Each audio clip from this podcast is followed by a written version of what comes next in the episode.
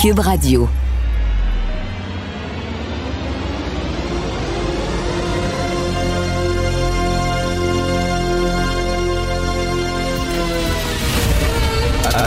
Attention, cette émission est laissée à la discrétion de l'auditeur. Les propos et les opinions tenues lors des deux prochaines heures peuvent choquer. Peuvent choquer. Oreilles sensibles s'abstenir. Richard Martineau. Martineau. Un animateur pas comme les autres. Richard Martineau. Cube Radio. Bon mardi tout le monde. Tout le monde est en liesse ici au bureau. On est tellement content. On célèbre. Ce sont les 10 ans d'Instagram. My God, que c'est une journée fantastique pour euh, l'histoire de l'humanité, il faut le dire.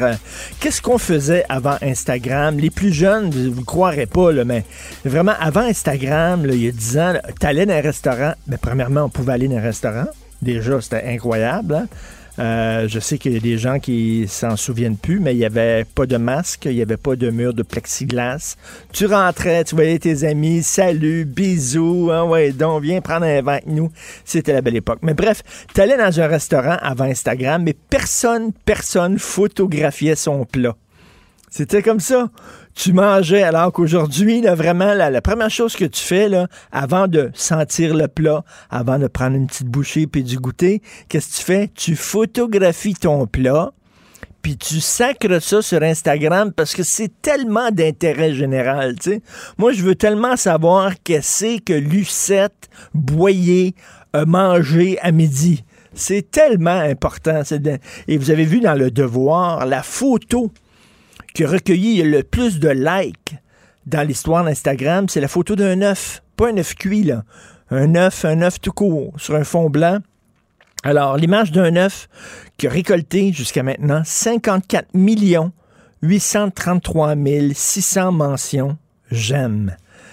Ah, les médias sociaux, ça rend le monde tellement plus intelligent. Hein? Ce qu'on appelait avant l'autoroute de l'information. Je me rappelle les premiers reportages là-dessus. Là, ça va être incroyable. Ça va rendre les gens plus intelligents. On va, partager des informations essentielles comme euh, As-tu vu ma nouvelle paire de running shoes? Ou qu'est-ce que vous pensez de ma coupe de cheveux? Hein? Puis là, on a besoin, là, les gens aiment ça. Oh, là, on se réveille, là, puis j'ai combien de likes? Les gens aiment-tu ma nouvelle coupe de cheveux? Parce qu'on a besoin de l'approbation des autres. Qu'est-ce qu'ils pensent de ma nouvelle robe? Puis qu'est-ce qu'ils pensent de mes nouvelles lunettes? Puis tout ça. Puis, oh, aiment pas mes lunettes. Comment ça se fait? Je dois les changer. Maman, maman, donne-moi d'autre argent. Faut que je change mes lunettes. Les gens l'aiment pas sur Instagram. Ah, quelle invention. Vous souvenez-vous du film Carrie, d'après le roman de Stephen King, film de Brian De Palma qui a vraiment révolutionné le cinéma d'horreur, l'histoire d'une jeune fille qui avait des pouvoirs télékinésiques et qui à la fin fout euh, le bordel dans son école et tue plein de gens et bon, ils, finissent par tuer Carrie et là à la fin, il y a une jeune fille qui va porter des fleurs sur la tombe de Carrie puis il y a une petite musique, puis tout à coup, paf, le bras de Carrie sort de terre, puis la pogne. Esprit qu'on collait au plafond. On a-tu eu peur? Maintenant, tous les films d'horreur finissent comme ça.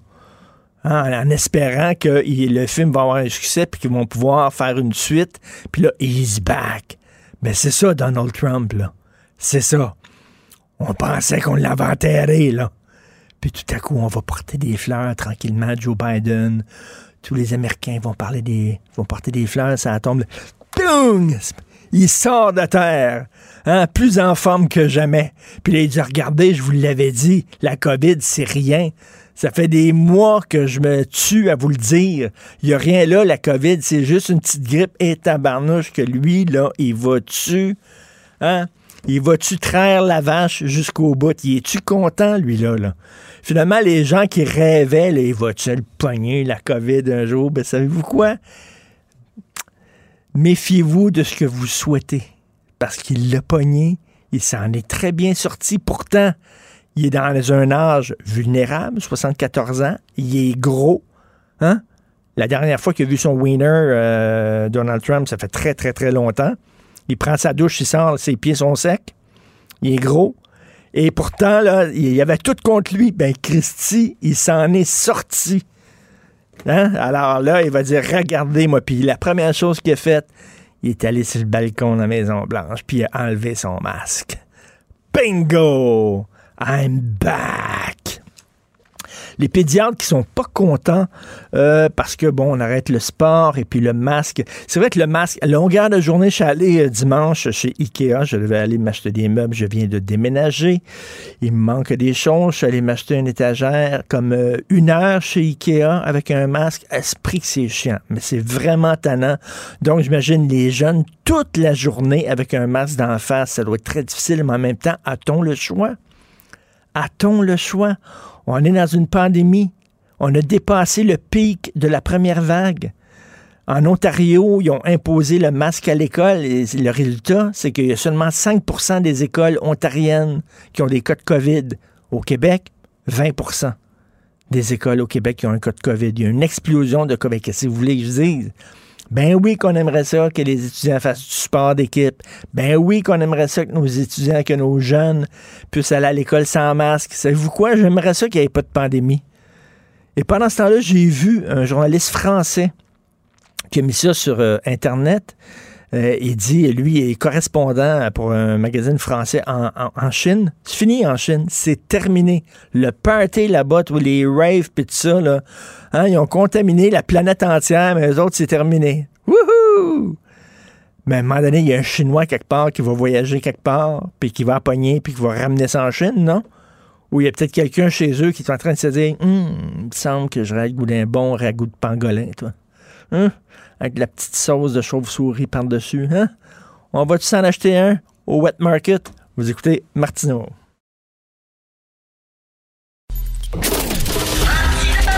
Martino, souvent imité, mais jamais égalé.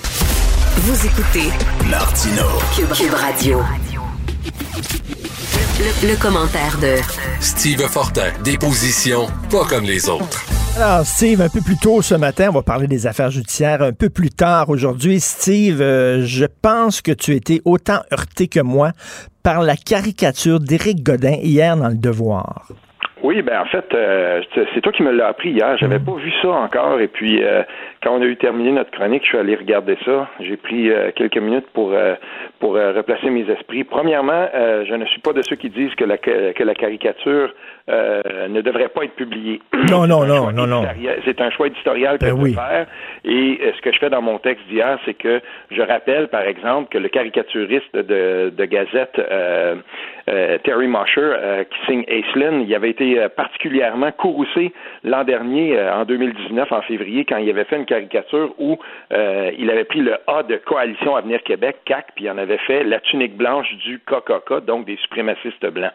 Et la direction de Gazette avait décidé de ne pas publier ça. Mm. Donc, c'est un choix éditorial, ça arrive dans tous les journaux, des fois, il y a des articles qu'on met, il y a des articles qu'on n'est pas... ça, ça arrive, c'est correct, ça fait partie ben, de la business. Écoute, pour ceux qui l'ont pas vu, c'est un autochtone mort, la caricature d'Éric Godin dans le devoir, un autochtone mort euh, face contre terre avec un drapeau du Québec planté dans le dos. Exactement. Donc là, là où je, là où j'en avais, je me suis dit parfait. C'est le droit de, de comme la, le Gazette avait refusé la caricature de, euh, parce qu'ils ont, ils ont, ils ont décidé nous on veut pas cautionner ça. Au devoir, on se dit non, pas de problème, on y va, puis euh, on publie ça, donc on est capable de vivre avec ça. C'est un choix, puis euh, ça se défend. Maintenant, c'est aussi notre droit de le critiquer. Hmm. Euh, j'ai remarqué aussi plus tard dans la matinée hier que, bien entendu, il y a eu des réactions, mais vraiment virulentes à cette caricature-là. Et Godin, ce caricaturiste-là, que j'aime par ailleurs, oui, oui, très bon. son travail, il s'est défendu puis il a dit ben oui, mais j'ai publié plus tôt dans l'année une caricature qui critiquait aussi le Canada. Mais dans celle-là, on on voit, on voit pas le drapeau du Canada. Ce qu'on voit, c'est aussi un autochtone face contre terre avec le, sabot d'un cheval de la GRC qui lui pile dessus. Mais on ah, voit pas non plus le, on voit juste les, pantalons puis le bas de la tunique rouge de, l'uniforme de la GRC. Moi, ce que j'en, là où j'ai, à un moment donné, je commence à être un peu tanné, c'est que c'est, toujours plus facile de s'essuyer les pieds sur le drapeau du Québec que ce l'est, par exemple, Mm. elle, est bonne, la caricature de Godin. Mais là où je trouve qu'on est allé trop loin, c'est que en représentant le drapeau du Québec, on représente le drapeau de la nation. Et, je trouve qu'on va pas mal loin euh, dans, dans, tout ça, là, dans cette espèce de, de parce qu'on n'a pas de difficulté, par exemple, à dire bon ben c'est ça, euh, on va faut absolument dire le mot, François Legault dit le mot, c'est du racisme systémique et tout ça.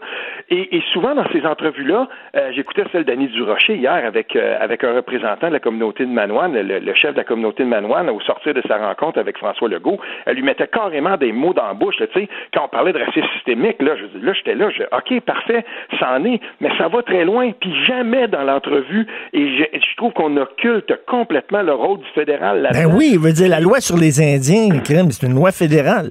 Ben, et, et, et c'est pour ça que quand je vois ça, quand je vois un drapeau comme ça planté dans le dos, il y a, c'est sûr, le Québec, comme les autres, comme le, comme le Canada, là, euh, je veux dire, les pensionnats autochtones, puis, tu sais, on, on, on, a nous-mêmes notre propre exercice de conscience à mm. faire par rapport à la question autochtone. Je ne le nie pas. Et, et ce qui s'est passé à Joliette, c'est absolument terrible. Mais je, je suis plutôt de, de, du côté de ceux qui, par exemple, diront, ben faudrait peut-être arrêter là, de focuser sur un seul mot, puis regarder quelles sont les actions qu'on va entreprendre. Et Ghislain Picard, hier, quand il est sorti de sa rencontre avec le premier ministre du Québec, lui, il a dit, ben voilà, il a été beaucoup plus enthousiaste, puis en fait, lui, ce qu'il voulait, c'était des actions. Puis on le sent moins attaché à la reconnaissance d'un mot, d'un épithète avec racisme que euh, aux actions qu'on doit entreprendre. Puis je veux dire une chose par rapport à ça, Richard, mm. les, la sensibilisation qu'on veut faire pour les gens dans les services publics au Québec par rapport à la question autochtone, c'est le nerf de la guerre. Et si on fait ça, et si on le fait mieux, ben je pense qu'on va y arriver parce que en général, moi ce que j'ai vu là, c'est 90-95% des Québécois qui, devant ce qui s'est passé à Joliette, ont dit arc, c'est dégueulasse. Et, je pense qu'on est, rendu là. On, va le, on va le tasser. On va s'occuper de ça, cette espèce de, de, discrimination systémique là qui existe, si on veut l'appeler comme ça, dans les services publics. On va le tasser. Mais il faut euh, au moins qu'on reconnaisse une chose. Je pense que les Québécois sont rendus ailleurs. Écoute, Guy Fournier aujourd'hui commence sa chronique. J'aime bien François Legault, mais pourquoi s'entête-t-il à nier qu'il y a du racisme systémique au Québec comme il y en a partout au Canada? Tu penses quoi de ben, le jour, le jour où François Legault met le, bras dans l'engrenage et mhm. qu'il euh, et qu'il dit oui, il y a du racisme systémique au Québec, moi je sais une chose. La, journée qu'il va dire ça, qu'il va le reconnaître, les militants de cette cause-là, acharnés, vont embarquer là-dedans la loi 101, la loi 21, mhm. et, il va y avoir des considérations très graves mhm. euh, auxquelles il va falloir penser. Parce que moi je le vois souvent. Dès que j'ai publié moi-même un texte où je disais effectivement il y a du racisme systémique envers les, les les personnes autochtones au Québec, tout de suite, dans l'heure, j'avais des gens qui me disaient Parfait, Fortin, enfin, tu vas contester puis tu vas dénoncer la loi 21 parce que c'est du racisme systémique. Si on se met le bras là-dedans, les militants professionnels de cette cause-là vont, vont, vont sauter sur le morceau pour dire tout, tout l'échafaudage des, euh, des lois qui sont un petit peu plus à portance nationaliste au Québec qui vont être attaquées au nom du racisme systémique parce qu'on le voit déjà. Moi, je vois déjà des gens qui disent la loi 101, ça fait partie du racisme systémique. Je veux pas aller là. Il y a des gens qui attendent rien que ça. Là. Ils attendent rien que ça qu'on mette un genou à terre pour nous sauter dessus. Euh, donc, euh, OK, d'un côté, on veut pas donner des munitions à ces gens-là. De l'autre, il faut pas non plus nier les problèmes qu'il y a au Québec comme partout au pays et personne ne le fait. Et, mm. moi, ce que j'aimerais, et je le dis, euh, je, je, le dis aussi de, depuis longtemps, si on veut parler du, du racisme systémique, il faudra qu'on sorte. Si on veut parler du racisme, point, et, et de ses et de ses ramifications dans les institutions, il faut absolument qu'on sorte cette question-là des arcanes euh, militantes et euh, de certaines chapelles idéologiques. pour moi, ça c'est absolument indéniable. ce qui s'est passé à Montréal, là, quand la mairesse Plante a décidé, parce que tu sais, Philippe Couillard, il s'était fait rentrer dedans il y a quelques années, quand la la commission sur le racisme systémique a reculé par rapport à ça. Il a dit non, je veux pas embarquer là-dedans. C'était grenouillé par des militants, des gens qui depuis longtemps euh, sont, sont ben, par exemple, dans l'idéologie extrême gauchiste, antiraciste et tout ça.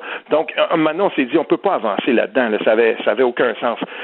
Puis finalement, Valérie Plante a repris ça, puis on, a tenu un, genre de, commission à Montréal Et, quand on regarde ça, quand on regarde qui a participé là-dedans, je veux dire, si, si on veut tenir des, audiences, il faut au moins qu'il y ait des gens de tous les partis, de toutes les idéologies. Il faut qu'il y ait des gens qui, qui aient au moins une apparence de neutralité. Là, c'était bourré, c'était chargé à bloc de gens qui étaient des militants. Ben, ça va accoucher de quelque chose qui est militant. Ça peut pas faire autre chose.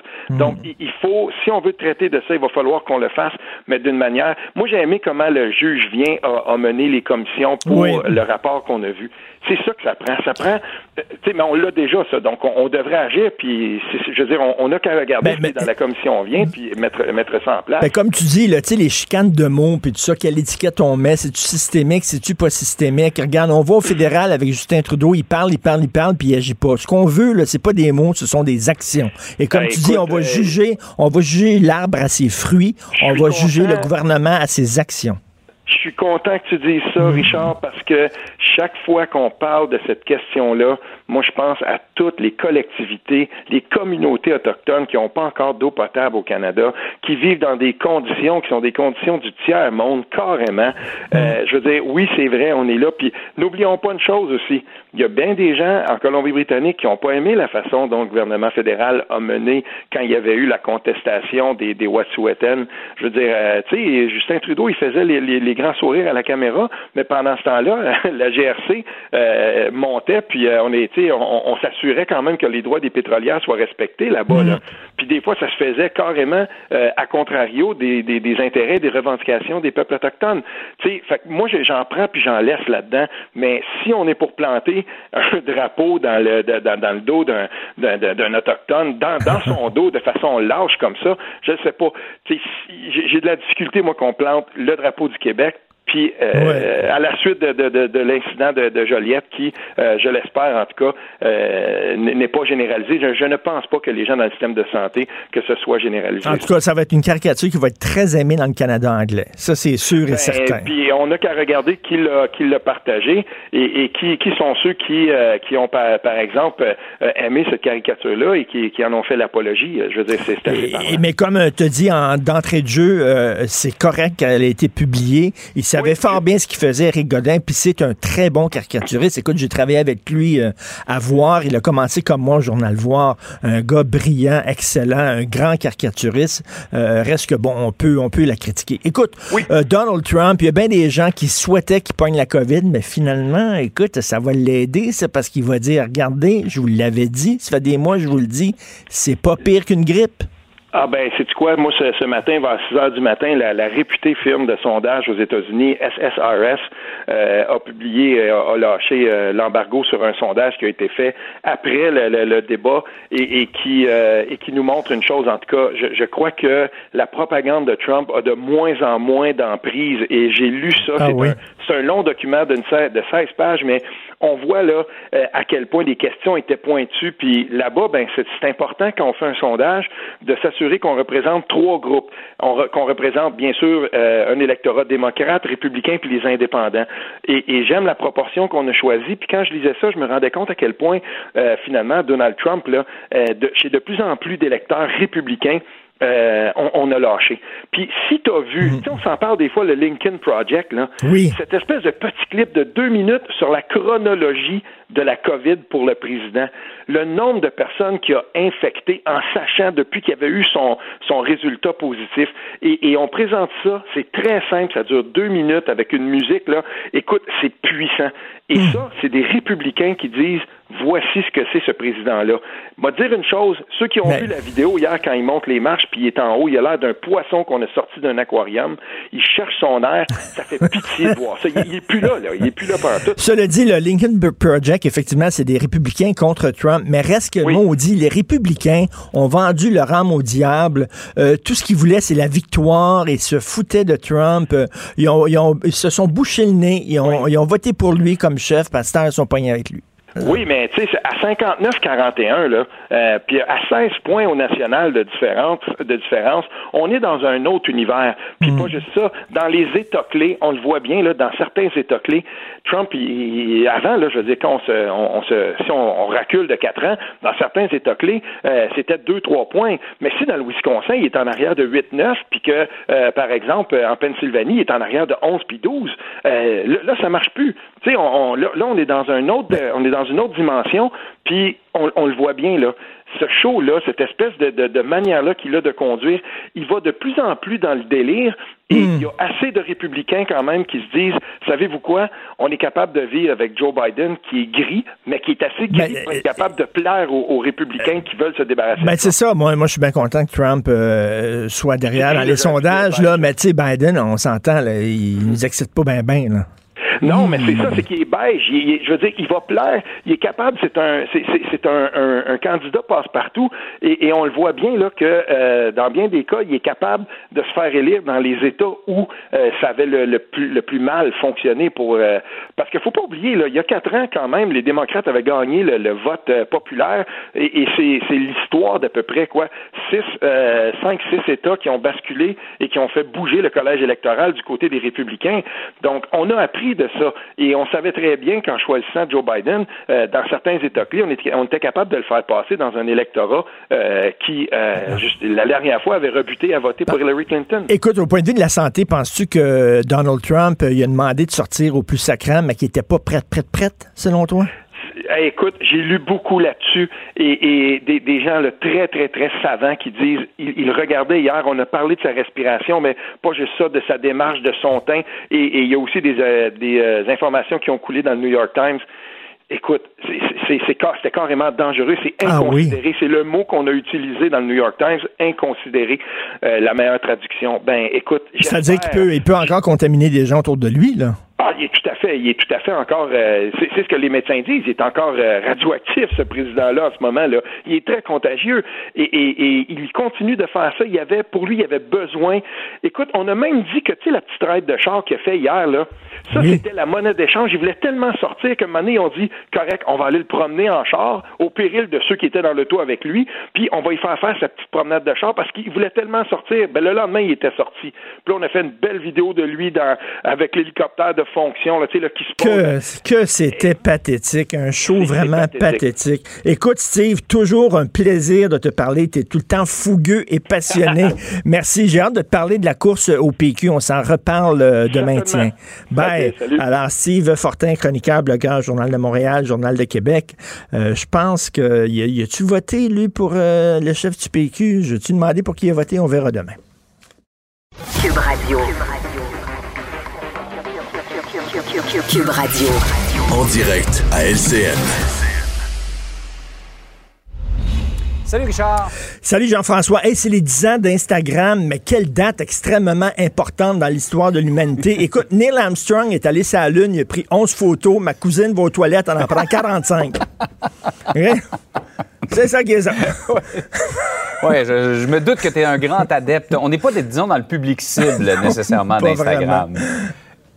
Euh, Richard, euh, on parle de la nouvelle application Alerte COVID que je viens de télécharger ce matin. Après, je te l'avoue, avoir eu des réticences. euh, mais quand j'ai entendu les Steve Waterhouse, Mathieu Roy et les propos rassurants qu'ils ont eus, je me suis dit, bon, ben, on, on va, on va télécharger ça. Euh, pour toi, c'est le fait qu'on ait attendu, c'est du nationalisme mal placé? Ben oui, un autre message contradictoire. Pendant des semaines, on nous dit ne touchez pas à ça. Voyons donc, ça n'a pas de bon sens. Vos données sont pas protégées, ça n'a pas d'allure. Et là, soudainement, on va développer, nous autres, notre propre application québécoise, faites-vous-en pas.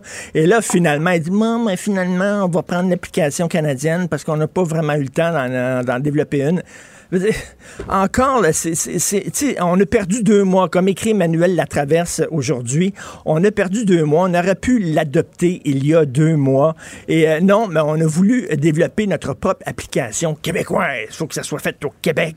Écoute, Jean-François, tu tombes en bas d'un bateau, OK? Tu tombes en bas d'un bateau, il y a quelqu'un qui te lance une bouée de sauvetage, tu nages jusqu'à bouée, tu regardes Made in China. Hum, non, ça te tente de m'envoyer une bouée de sauvetage? Made in Québec? Ben, on va-tu faire ça avec le vaccin? Le vaccin était fait au Japon? Non, ça ne nous tente pas. Nous autres, on veut un vaccin fait ici. À un moment donné, là, c'est comme, on est toujours en retard. On est en retard de deux mois sur l'application. Euh, euh, la Colombie-Britannique interdit depuis longtemps le déplacement de personnel dans les CHSLD. On l'a fait en retard. Il y en a encore du déplacement de personnel. En Ontario, on a imposé le masque à l'école. On l'a fait en retard. Tu sais, là, quand tu es une gang de danseurs, puis tu commences, tu pratiques une nouvelle chorégraphie, il y en a tout le temps un qui n'a pas le beat. OK, là? Tout le monde a les bras dans les airs, lui, il a les bras à terre. Là, il voit qu'il a les bras dans les Mm. airs, il lève ses bras, tout le monde a les bras à terre, tu sais.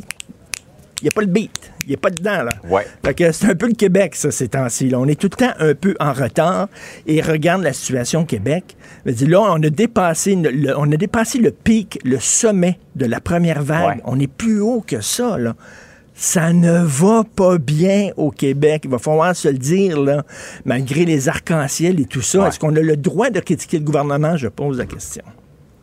Pour reprendre ton analogie de la danse, on n'est pas synchronisé. Il faudrait se synchroniser Ben le plus possible pour Ben être oui. en mesure de bien combattre. Ben oui, on danse YMCA, là, puis on est aussi, alors, on est au Y alors que tout le monde est aussi, là, tu sais. On l'a pas, là. On n'a pas le beat. Ah, Je l'ai l'image, c'est très clair. Euh, par ailleurs, Richard, on revient sur les 50 ans d'octobre 70. Dominique Anglade présente sa motion. Dominique Andelade a dit non, moi je ne veux pas embarquer dans la motion qui était présentée par le PQ. On a demandé des excuses du fédéral et là tout le monde s'est dit, ben pourquoi elle n'embarque pas là-dedans? Non, non. Je vais arriver avec ma motion, là, vous allez voir. Fait là, on attendait la motion du Parti libéral et elle a vu que tout le monde s'excuse. Alors, elle veut que le gouvernement fédéral s'excuse, mais que le gouvernement québécois s'excuse, que l'administration municipale s'excuse. Je pense qu'elle veut que tu t'excuses aussi, Jean-François Guérin. Là. Je sais pas, là. Elle veut que tout le monde s'excuse. À un moment donné, je m'excuse, mais c'est qui qui a, c'est qui qui a voté pour la loi des mesures de guerre en pleine nuit pour s'assurer qu'à 6 heures du matin, il pourrait arrêter des gens? C'est le gouvernement fédéral. C'est qui qui a envoyé Ouais. l'armée au Québec? C'est le gouvernement fédéral. Je ne vois pas pourquoi, Mme Anglade, quand même, c'est eux qui portent la responsabilité première de tout ça. Et il faut, faut, je pense qu'on voit là, le jupon dépense. Le Parti libéral est rendu un gros parti égalité. Le fameux Equality Party là, qui défendait le droit des anglophones, c'est le parti refuge des anglophones. Elle ne veut pas faire de la pépène à son électorat de base, donc elle veut pas sembler séparatiste en critiquant Ottawa. Donc, elle veut critiquer tout le monde. Donc, euh, tout le monde doit présenter ses excuses. Je trouve pas ça très fort de la part de Mme Anglade. C'est vrai qu'on se, on se tourne toujours d'abord vers le fédéral parce que c'est là que les décisions sont prises pour Tout à euh, fait. les abus qui ont été faits pendant cette période. Alors- Pas toujours très glorieuse de notre histoire. Non, 10 ans d'Instagram, donc oubliez pas de photographier qu'est-ce que vous allez manger ce soir. hein. Très important. On va y passer. Merci, Richard. Merci, bonne journée. Bonne journée. Joignez-vous à la discussion. Appelez ou textez le 187 Cube Radio 1877 827 2346. Le, le commentaire de Michel Girard. Une vision des finances pas comme les autres. Alors, on discute d'économie avec l'excellent Michel Girard, chroniqueur à la section argent du Journal de Montréal, Journal de Québec. Et Michel, tu te demandes si on a les moyens de nous payer des fonctionnaires municipaux à plus de 100 000 par année. Ben oui, c'est ça, dans le fond, la vraie question. Moi, je dis pas qu'ils le méritent pas. Le problème, c'est qu'à un moment donné, as-tu les moyens de, de payer les gens à cette hauteur-là? Euh, tu sais, quand tu regardes ce que les gens gagnent, là, ils- tu sais, tout est relatif dans la vie, là. Or, euh, quand on fait, là, évidemment, à 104 000, là, ça, c'est la, c'est la rémunération globale, là, salaire et charges sociales, avantages sociaux. Euh, moyenne, en passant, c'est, une moyenne. là. ça veut dire que t'en as, là, que c'est quoi, 130 000, 140 000, là, tu sais, euh, c'est- c'est- quand on fait les moyennes, puis il y en a, a, c'est 80, ou en tout cas, bref.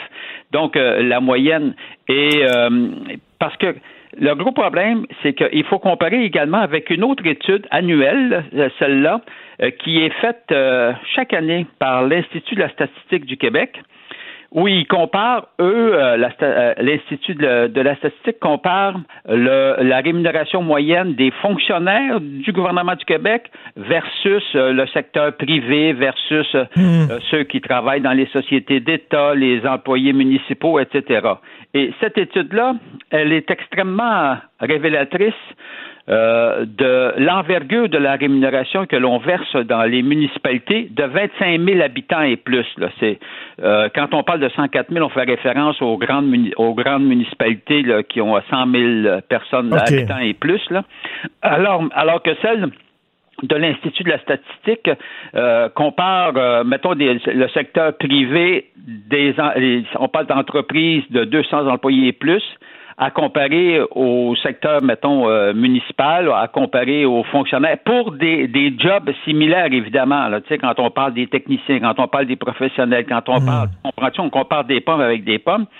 Et euh, pour te montrer à quel point l'écart est grand, il faut savoir que quand tu compares les employés euh, non syndiqués des entreprises de 200 employés et plus, ces gens-là, ces, ces employés non syndiqués, gagnent 42% de moins euh, que l'employé municipal qui effectue la même job. Là, il y a des gens qui vont dire oui, c'est parce que leur boss est cheap.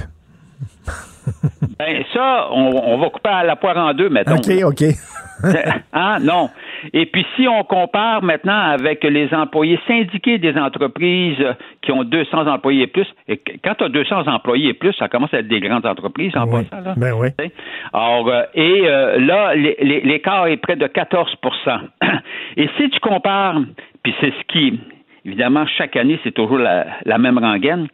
Euh, l'étude de l'Institut, évidemment, sert beaucoup aux fonctionnaires provinciaux du gouvernement du Québec parce que eux, l'écart avec le fonctionnaire, le fonctionnaire de Québec versus le fonctionnaire municipal, l'écart est de 35% Et bah, ben là, ça, ça, c'est intéressant parce que moi, être un fonctionnaire provincial, je dirais, qu'est-ce qu'il fait, lui, que moi, je fais pas? Oui, oh, c'est ça. Hein? Pourquoi lui reçoit tant, ben oui. au, moins, au moins tant moins? Ou bien est-ce que la vraie question, c'est est-ce que est-ce que lui, il mérite, mais est-ce qu'il est-ce qu'il est pas trop payé? Mais tu sais, c'est des services. La, la, la, C'est-tu parce que la ville, c'est des services de proximité, euh, donc euh, je sais pas, ils travaillent plus. Euh, je, sais pas comment on peut expliquer ça, cet écart de salaire-là. Ah non, là, là, tu peux. Moi, moi, au niveau du travail, là, jamais j'oserais dire que l'employé municipal travaille plus ou travaille moins, mhm. peu importe la job, le contre-maître ou au col bleu ou au col blanc, que l'employé provincial, c'est-à-dire à, l'emploi du gouvernement du Québec. Non, tu sais, moi, je compare des pommes avec des pommes mm. avec euh, un, statut égal, ben, on compare vraiment là des, des comparables. Et non, c'est juste que tu dis à quelque part, il y a un problème. Ou bien dans la fonction publique québécoise, ils sont sous-payés, ou bien dans la fonction municipale, ils sont surpayés. Oui. Alors, tu sais, l'écart est tellement grand, là. Ben, énorme. Ben, ben, Aussi, il faut savoir, Richard, quand tu parles du secteur privé, la masse des emplois, là, les, les jobs des gens, c'est dans le secteur privé, là. Tu comprends-tu? Alors, donc, ce qui veut dire que c'est la, la, grande quantité des, des, citoyens, là, avec leurs taxes, ils gagnent, comprends-tu, un, revenu, une rémunération ah, tellement inférieure à nos employés municipaux. Complètement. Puis Michel, en plus, il faut tout le temps penser là, la sécurité d'emploi. Là. Aujourd'hui, en 2020, la ah sécurité d'emploi, ça vaut combien? Ça, ça se monnaie, ça. Écoute, là, de dire là, que tu vas dormir sur tes trois oreilles ce soir parce que tu vas avoir ta job jusqu'à ta retraite sans aucun problème. Qui peut avoir ce confort-là? Cette tranquillité d'esprit-là actuellement? Oh oui, ça, ça se compare pas. Puis en plus, ben, c'est justement juste au niveau des régimes de retraite, bon, on regarde les, fonctionnaires, que ce soit les fonctionnaires municipaux, provinciaux ou fédéraux, peu importe, là, ils ont, ils, ont, ils ont, faut le dire, ils ont un alléchant, euh, un, alléchant de caisse de retraite, là, leur mhm. régime de retraite. Or, euh, très, très avantageux. Puis aussi, peu importe, ce qui est un facteur très important, que la bourse tombe ou elle tombe pas, ils vont avoir la même, le ben même revenu, là. Ben oui. Comprends-tu? Et puis quand, quand dans la cagnotte du gouvernement, mettons l'hypothèse, tu as, frappé une année qui était moins florissante en bourse où il y a eu un crash ou je sais pas quoi, ben, ben ça affecte pas, comprends-tu, ton régime de retraite. Tu vas recevoir toujours la même pension. Écoute, pensons... Dans le cas de la COVID, Richard, là, ben dans le cas de la COVID, il n'y a personne qui a perdu sa job là, pendant, pendant deux, trois mois, là, pendant que tout était arrêté au, au, niveau, euh, que ce soit fédéral, provincial, municipal, etc. Écoute, Michel. dans euh, l'entreprise privée, évidemment, il y en a eu beaucoup qui se sont retrouvés sur la PCU, ce qui est bien en soi, mais comprends-tu, euh, ça se compare pas avec Écoute, dans le milieu, dans, dans, niveau municipal, dans le milieu des médias, pensons à nos confrères là, de, de, ah. du Soleil, par exemple, qui ont vu là, leur, euh, leur fonds de retraite fondre de combien? 30% je pense? Oh, minimum, minimum, minimum. Alors, mais c'est mais c'est partout pareil dans l'entreprise privée. Hein. Quand un secteur en arrache, là, ou l'entreprise en arrache, là, c'est ton régime de pension qui, qui goûte. Hein. Or, euh, alors, alors que tu n'as pas ce problème-là, et Dieu merci, euh, je les compte, ils méritent, là parce que dans le fond, les régimes de retraite, ça devrait, ça, ça devrait être cocheux, passe-moi l'expression. Ben oui. Alors, alors, par contre, la réalité, c'est pas ça. La réalité, c'est que ça l'est, oui, au niveau gouvernemental, au municipal, au fédéral, mais ça l'est pas dans l'entreprise privée. Fait que j'espère au moins, écoute, que les, les gens qui travaillent pour des municipalités, là, les, les employés des grosses municipalités, j'espère qu'ils sont conscients de leur chance. Vraiment. Ça, c'est une autre question. Je, serais bien curieux de savoir s'ils sont, conscients et contents. Conscient et content, tout à fait. Puis ça, c'est payé à même nos taxes municipales. Puis Dieu sait que les taxes municipales hein, sont élevées. Là, mon âge, ça augmente toujours, même si quand on nous dit que ça augmente pas. c'est une certitude dans la vie. La mort voilà. et la hausse des taxes municipales. Merci beaucoup, Michel Gérard. Bonne journée. Salut. Salut. Gilles Proulx. Le où, quand, comment, qui, pourquoi ne s'applique pas sa ricanade? Parle, parle, parle, genre, genre, genre. Gilles Proulx. C'est ça qu'il manque tellement en matière de journalisme et d'information. Voici le commentaire de Gilles Proulx. Justement, Gilles, qu'est-ce que vous en pensez, vous, des employés municipaux qui sont euh, si bien payés que ça? Ben, c'est extraordinaire parce que je j'entendais Michel tout à l'heure et j'ai pris connaissance de son papier et cette étude des HEC et ça m'amène à aller encore un peu plus loin. Pourquoi les employés municipaux gagnent-ils beaucoup, je dis bien beaucoup plus, que le rond de cuir fédéral et le rond de cuir de Québec? Parce que la mairie est faible. Parce que dans les grandes mairies aussi, on a des gens qui sont d'autres opinions, qui sont avec le maire pour mettre du bois d'un roues dans les maires. On appuie le syndicat euh, pour euh, dire ben le syndicat peut-être raison. Finalement, dans le fond, tout ce qu'on veut, c'est débarquer le maire, par exemple, ou la mairesse. Alors, il y a 20 ans, il y a 20 ans, ces mêmes statistiques disaient alors, on a déjà 43% d'écart, ils étaient, les employés municipaux, à 35 plus élevés que le rond de cuir de Québec et celui d'Ottawa. Comment ça se fait que rien, rien, rien n'a changé si ce n'est pas dû à la faiblesse du pouvoir municipal dans la négociation? Et aujourd'hui, ils sont à 43% plus élevés, c'est l'étude des HEC, euh, parce que les municipalités, évidemment, euh, sont carrément médiocres ou encore ne savent pas négocier. Et là, la ville de Montréal est un bel exemple. Je te sors une image. Moi, j'ai de la hache dans le métier. Ça fait longtemps que je suis parmi vous autres. Mais c'est bon de rappeler parce que le passé revient tout le temps. Lorsqu'on avait fusionné l'île de Montréal, une île, une ville, puis Louise Arel était euh, la promotrice de ce projet-là. Elle va être même candidate plus tard. Elle disait, c'est merveilleux avec une île, une ville, on va pouvoir faire des économies d'échelle. C'était peut- c'était peut-être vrai, mais elle a omis de dire qu'elle couchait avec les syndicats. Par exemple, dans les 19 arrondissements, à un moment donné, on a dit, on va faire, faire- des nouvelles conventions collectives. Ah, là, on s'est dit, j'espère qu'on va imiter la ville de la Chine. J'espère qu'on va imiter la ville d'Anjou, dont la semaine est encore de 40 heures par semaine, ce qui n'est pas le cas dans l'ensemble. Bien sûr, non. Ce sont les cols bleus de Montréal qui ont mené le bal et qui ont fait uniformiser le salaire à travers toutes les 19 municipalités ou environnements et ainsi veuillez passer à la caisse les suckers de payeurs de taxes. La voilà la maudite réponse. Et l'administration municipale, on le sait, on s'en a déjà parlé, souffre d'obésité morbide. Tu soulèves un pli, puis tu vois 45 fonctionnaires en dessous. Tout à fait. Puis tu regardes les avantages, ils sont à 43 plus élevés. C'est évident que ça inclut les avantages sociaux, là, mais ils ont 11 congés. Ça a congé le 11 novembre. Demandons à un employé municipal pourquoi est-ce qu'il a congé le 11 novembre. Il n'y en a pas trois qui vont te répondre. Alors, on a un, exemple. On a réussi grâce à un bon mais nous autres, là, lui donné un congé pour la journée des, des travailleurs. Puis là, là, ça nous prendrait un congé pour la fête du travail. Oui, mais t'en as eu un pour la fête des travailleurs le 1er mai. Pas grave, il nous faut la fête du travail aussi, c'est la tradition. Mais résultat, en bout de ligne, tout ça, ce sont des frais pour les contribuables. Puis à Montréal, là, c'est énorme. là, ça n'a pas d'allure. là. Le nombre de conseillers municipaux, le nombre de fonctionnaires pour la ville de Montréal, c'est plus qu'à New York. 103 conseillers, Richard, c'est le plus gros conseil municipal en Amérique du Nord. C'est plus qu'à New York, sont une quarantaine. Pas d'allure. Euh, 19 arrondissements. Quand euh, euh, Richard, le bras droit de madame, là, euh, qui avait reviré de bord, puis euh, qui a joué sur des bords, il est allé avec Coder, puis là, ben, il voulait revenir avec madame, je me rappelle plus de son nom, l'arpenteur géomètre, qui Oui, est oui. musulman, là. En tout cas, il disait, il y a 10 arrondissements de trop à Montréal. C'est un connaisseur. Il était à, même l'appareil. Il disait qu'il y avait 10. Personne n'a fait de débat. Coder, si fin soit-il qu'il veut revenir maire, quand est-ce que c'est qu'il va te répondre? Ça, ça relève de Québec? Ben oui, mais tu as 103 conseillers, tu as le plus gros conseil. C'est parce que t'as beaucoup de tes membres sont là-dedans dans les 103.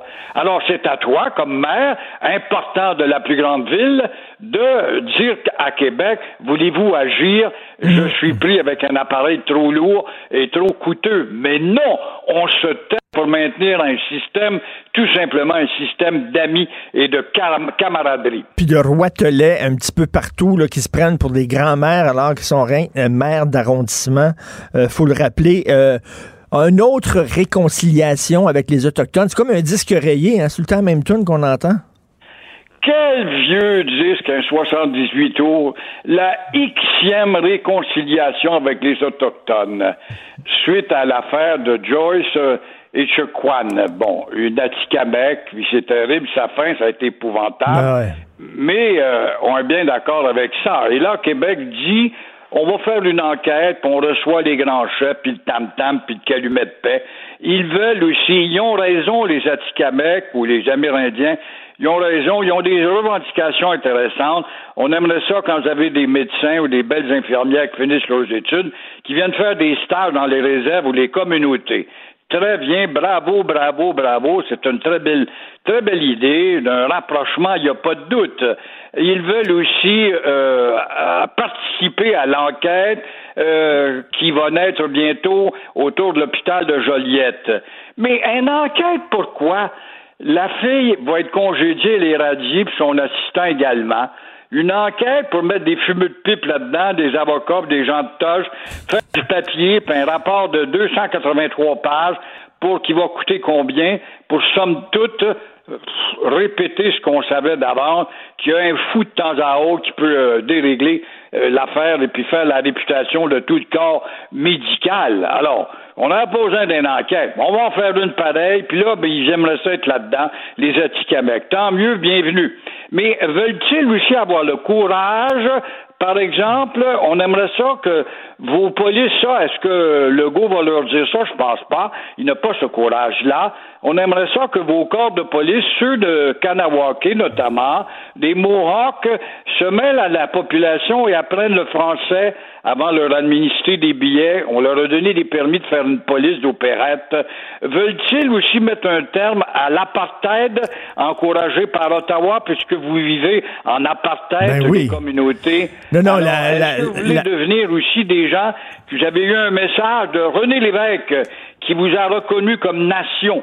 Alors, continuez à vous affirmer à ce titre-là en vous détachant d'Ottawa.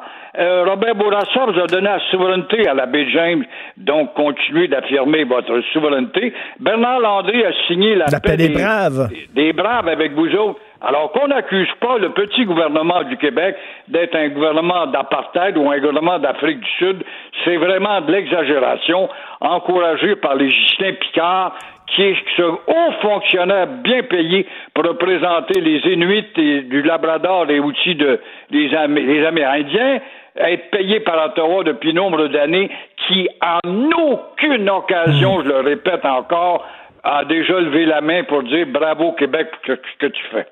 Tout à fait. Puis c'est c'est bien beau de critiquer le Québec, là, mais je m'excuse, la loi sur les Indiens, là, à moins que je me trompe, c'est une loi fédérale, puis euh, elle doit être repensée de A à Z. C'est le fédéral qui maintient les Autochtones, les Premières Nations dans un état d'apartheid. Et là, bon... Les ne l'oublions pas. Ben oui. Quand le- la Révolution tranquille est née, puis René Lévesque et l'équipe des- de Jean Lesage, il va dans le Grand Nord québécois, puis il veut prendre soin des Inuits notamment, et les cris. Et puis là, il dit, ben oui, mais il faudrait que vous passiez sous le chapeau du Québec. Et euh, évidemment, ça voulait dire qu'il fallait que vous passiez vos enfants à l'école française.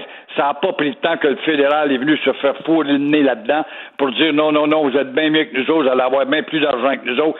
Ça donne ce qu'on connaît, cette dépendance qui ne cesse et qui est un anachronisme dans le décor sociale et culturelle du pays. Le François Legault qui a serré à vis aux jeunes, c'est-à-dire pour le sport, le masque à l'école, tout ça, et là, tout le monde s'en mêle, les pédiatres s'en mêlent, puis euh, bientôt, on va parler avec un orthophoniste qui, euh, eux autres aussi, ont des choses à dire. Tout le monde, tout le monde ah. fait le gérant d'estrade. C'est ce qui fait dire, Richard, que notre démocratie en est une d'une médiocratie dans laquelle nous surnageons, qui permet à n'importe quel va-nu-pied d'émettre une opinion qui sème la zizanie et paralyse les gouvernements qui sont des peureux et les gouvernements sont toujours en retard. Alors, après tant de niaiseries et de taponnage, voilà pourtant que les directions d'école disent enfin bravo les resserrements, vous êtes en retard, Monsieur Legault, il était grandement de temps. Les syndicats de professeurs disent bravo, Monsieur Legault, vous êtes un lambin, mais il était grandement de temps, vous êtes même en retard avec vos resserrements, mais bravo. Voilà que ça prend pas de temps. On le sait qu'un gouvernement, c'est toujours en retard.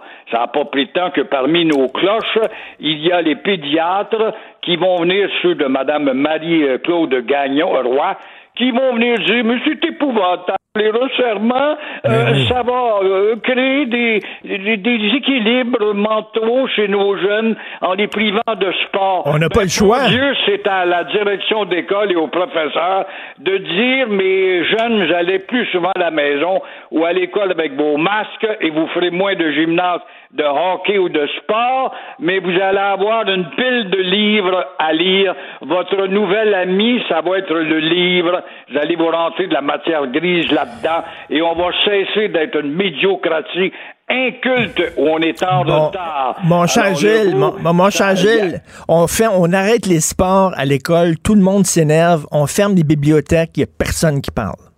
Personne qui dit rien. Voilà une maudite belle image, mm. justement. Effectivement, on n'a pas vu de haut cri. Pas tout. Évidemment, parce qu'on est rendu 7-8% euh, on est moins nombreux à lire, mais ceux qui lisent euh, lisent un peu plus. C'est l'encouragement auprès des libraires. Mais c'est un, un maudit problème quand on s'éloigne à la faveur du petit écran puis le taponnage des doigts ben, on s'éloigne de la littérature, ben, de la réflexion, de la matière grise. Alors qu'on qu'on cesse d'écouter les braillards et euh, qu'on fasse de notre société autre chose qu'une société décadente. Puis lire, là, ça ne veut pas dire euh, acheter des livres de recettes, des biographies de vedettes, puis le guide de l'auto. Pas ça lire, là. Non, non, non, non, qui lisent l'histoire qu'on refuse de vous enseigner d'un dénommé Gilles Pro. oui, excellent. Un excellent vulgarisateur, ce Gilles Pro. Bonne journée, Gilles. On se parle demain. Au revoir. Salut. Ben oui, on le sait. Martineau, ça n'a pas de bon sens comme il est bon. Vous écoutez Martineau. Cube Radio et que je suis content de parler à mon invité Nick Dénommé. Nick Dénommé est un des administrateurs de la page Facebook Les, Les Illuminés du Québec, une page satirique qui rit avec raison des anti-masques, des conspirationnistes, des complotistes, des Joe Blow qui vivent dans le sous-sol de leurs parents, qui sont devant Internet, un sac de Doritos entre les deux jambes, puis qui se pensent des grands spécialistes de pandémie parce qu'ils ont vu deux vidéos obscures sur Internet. Il faut rire de ces gens là les ridiculiser, ce que font les gens des Illuminés du Québec. 21 500 abonnés, mais ça demande un certain courage parce que je le sais, quand je ris d'eux autres, moi aussi, je me fais vraiment varloper des propos extrêmement violents. Et là, Nick Denamé, lui, c'est des menaces de mort. Il est avec nous. Bonjour, Nick. Salut Richard. Salut. Ben premièrement, euh, parle-nous des Illuminés du Québec. C'est qui, qui a parti ça? Pourquoi? C'est quand Depuis quand ça existe?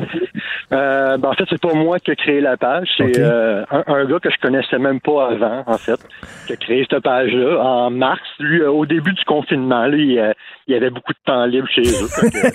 il, a, il, a, parti cette page-là. Puis au début, c'était vraiment oui pour rire des gens puis tout ça, mais avec le temps, on s'est rendu compte qu'il y en a que c'est drôle, mais c'est triste à la fois, puis même inquiétant. Parce que c'est difficile de, de, de, de, faire une satire de quelque chose qui est déjà une satire en soi. ils, sont déjà drôles, eux autres même, là, avec ce qu'ils écrivent. Ben, on, se fait accuser de, de diffamation et tout, mais en fait, tout ce qu'on fait, nous, c'est prendre leur contenu et le mettre sur notre page. on partage leurs trucs. On n'a pas besoin de, on n'a pas besoin de faire de montage puis de changer leurs propos. C'est, C'est ce qu'ils disent, c'est ça qui est drôle. c'est ça, c'est déjà drôle en soi. fait que, tu t'as pas besoin de l'exagérer, c'est déjà exagéré en soi.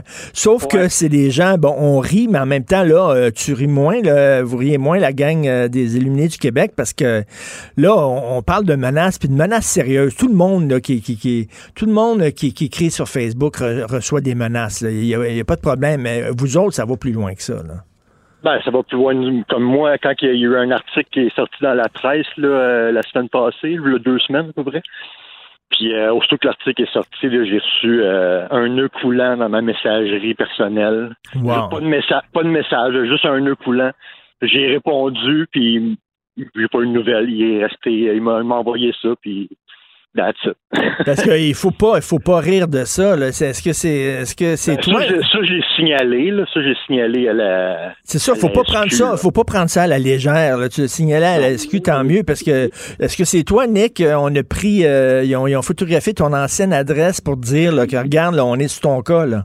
Non, ça c'est pas moi. C'est un autre administrateur, Mike, qui euh, que lui s'était dévoilé aussi dans une publication quelconque. Puis euh, il y a quelqu'un qui a fait des recherches avec son nom.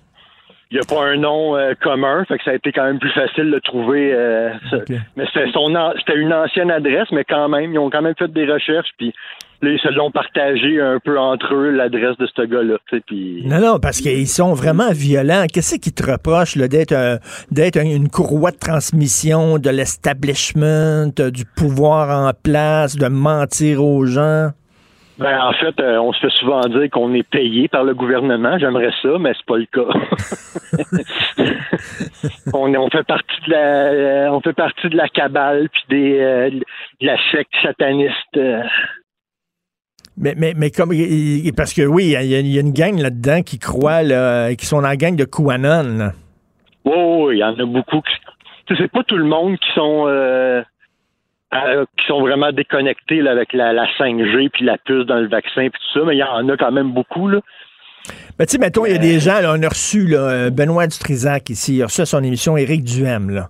Bon, lui, Éric Duhem, il, critique le gouvernement, mais il dit il veut rien savoir de la gang de coucou, puis de complotistes, puis de conspirationnistes. Il est pas là-dedans. Là. Euh, toi, c'est-à-dire, on a le droit, là, j'imagine que Nick, tu, tu, reconnais le droit de critiquer certaines ben, décisions du gouvernement. Moi, je, je, critique le gouvernement pour certains points. Là, je suis pas pro-CAC, puis je suis pas pro-Legault, puis... Hmm. Mais eux, ils pensent qu'on nous, on, écoute tout ce qu'ils nous disent puis qu'on est euh, à genoux devant eux. Et c'est pas le cas, mais, on respecte les, mesures sanitaires si on les respecte, puis on, écoute la science plus que Joe dans son sous-sol. Euh, c'est ça, tu sais. Écouter la science, c'est bien bizarre, toi, de croire aux scientifiques. Ben ouais. C'est bien hein? weird, ça. Voyons donc. Pourquoi tu crois aux scientifiques alors que tu pourrais croire Lucie Laurier? A pas mal plus de connaissances là-dedans? Ben oui, ben oui. Il y a, beaucoup de, spécialistes qui sont sortis dans les médias sociaux dernièrement. Écoute, moi, je ne savais pas qu'on avait autant d'épidémiologistes au Québec. J'avais aucune idée. Ah, ils connaissent ça. Ah, ils connaissent ça en tabarnouche. Ils ont vu des vidéos sur Internet. C'est très drôle, Annick, parce que ils disent toujours euh, il faut pas croire ce qu'il y a dans les journaux, faut pas croire ce qu'on entend à la radio, faut pas croire ce qu'on voit à la télévision, mais quand c'est sur Internet, asti qu'il faut le croire. Ouais. Ben, tu sais, c'est correct, c'est correct aussi de, s'informer un peu partout.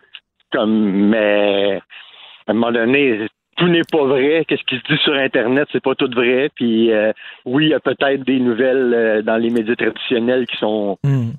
à discuter, mais à un moment donné, il faut faire la part des choses aussi. Là. Exactement. c'est quel. Euh, bon, toi, j'imagine que, euh, étant donné que tu es un des administrateurs, il faut que tu ailles sur Internet pour essayer de voir les affaires les plus weirdo euh, possibles pour mettre ça sur votre site satirique. Qu'est-ce que tu as vu de vraiment weird? Ben, il y, en a une, c'est une madame qui, qui ça fait, elle, ça fait quand même longtemps qu'elle fait des vidéos là-dessus. Là, ben, même avant la pandémie, là, elle était pas mal dans, les complots, les, elle, les reptiliens, tout ça, là, ils croient dur comme fer. Elle a fait une vidéo euh, sur le, quand la, pandémie et tout, là, puis elle, euh, c'est Bill Gates, ça, c'est l'ennemi numéro un. OK. Puis les reptiliens, c'est comme euh, c'est des reptiles, en fait, comme des lézards qui ont pris l'apparence humaine, mais des fois, on peut savoir que c'est des lézards parce que des fois, on voit leur, leur langue darder. Ouais, c'est ça. Mais puis elle, elle, des fois, ça va loin. Là. Elle est prête à, à pendre Bill Gates, puis euh, elle dit qu'il va nous injecter la, la, la, puce électronique avec le vaccin pour nous contrôler, puis la 5G va va entrer en cours là-dedans, puis ça va faire bouillir notre sang, puis nous faire faire des crises cardiaques. Là, elle va loin dans ses, dans ses propos. Là. Mais, mais, en même temps, Nick, on rit, mais il y a un côté triste là-dedans. C'est des gens qui sont ben, totalement en détresse. Hein. Oui, oui, c'est pour ça que, tu sais, des fois, je, me suis remis en question sur la page mm. à l'occasion, de me dire, oui, on rit du monde, mais il y a du monde qui sont peut-être plus vulnérables que d'autres. C'est pour ça que depuis un certain temps, on, à part les, les gourous, les, les, plus connus, là, on cache le, nom des personnes. Ah oui.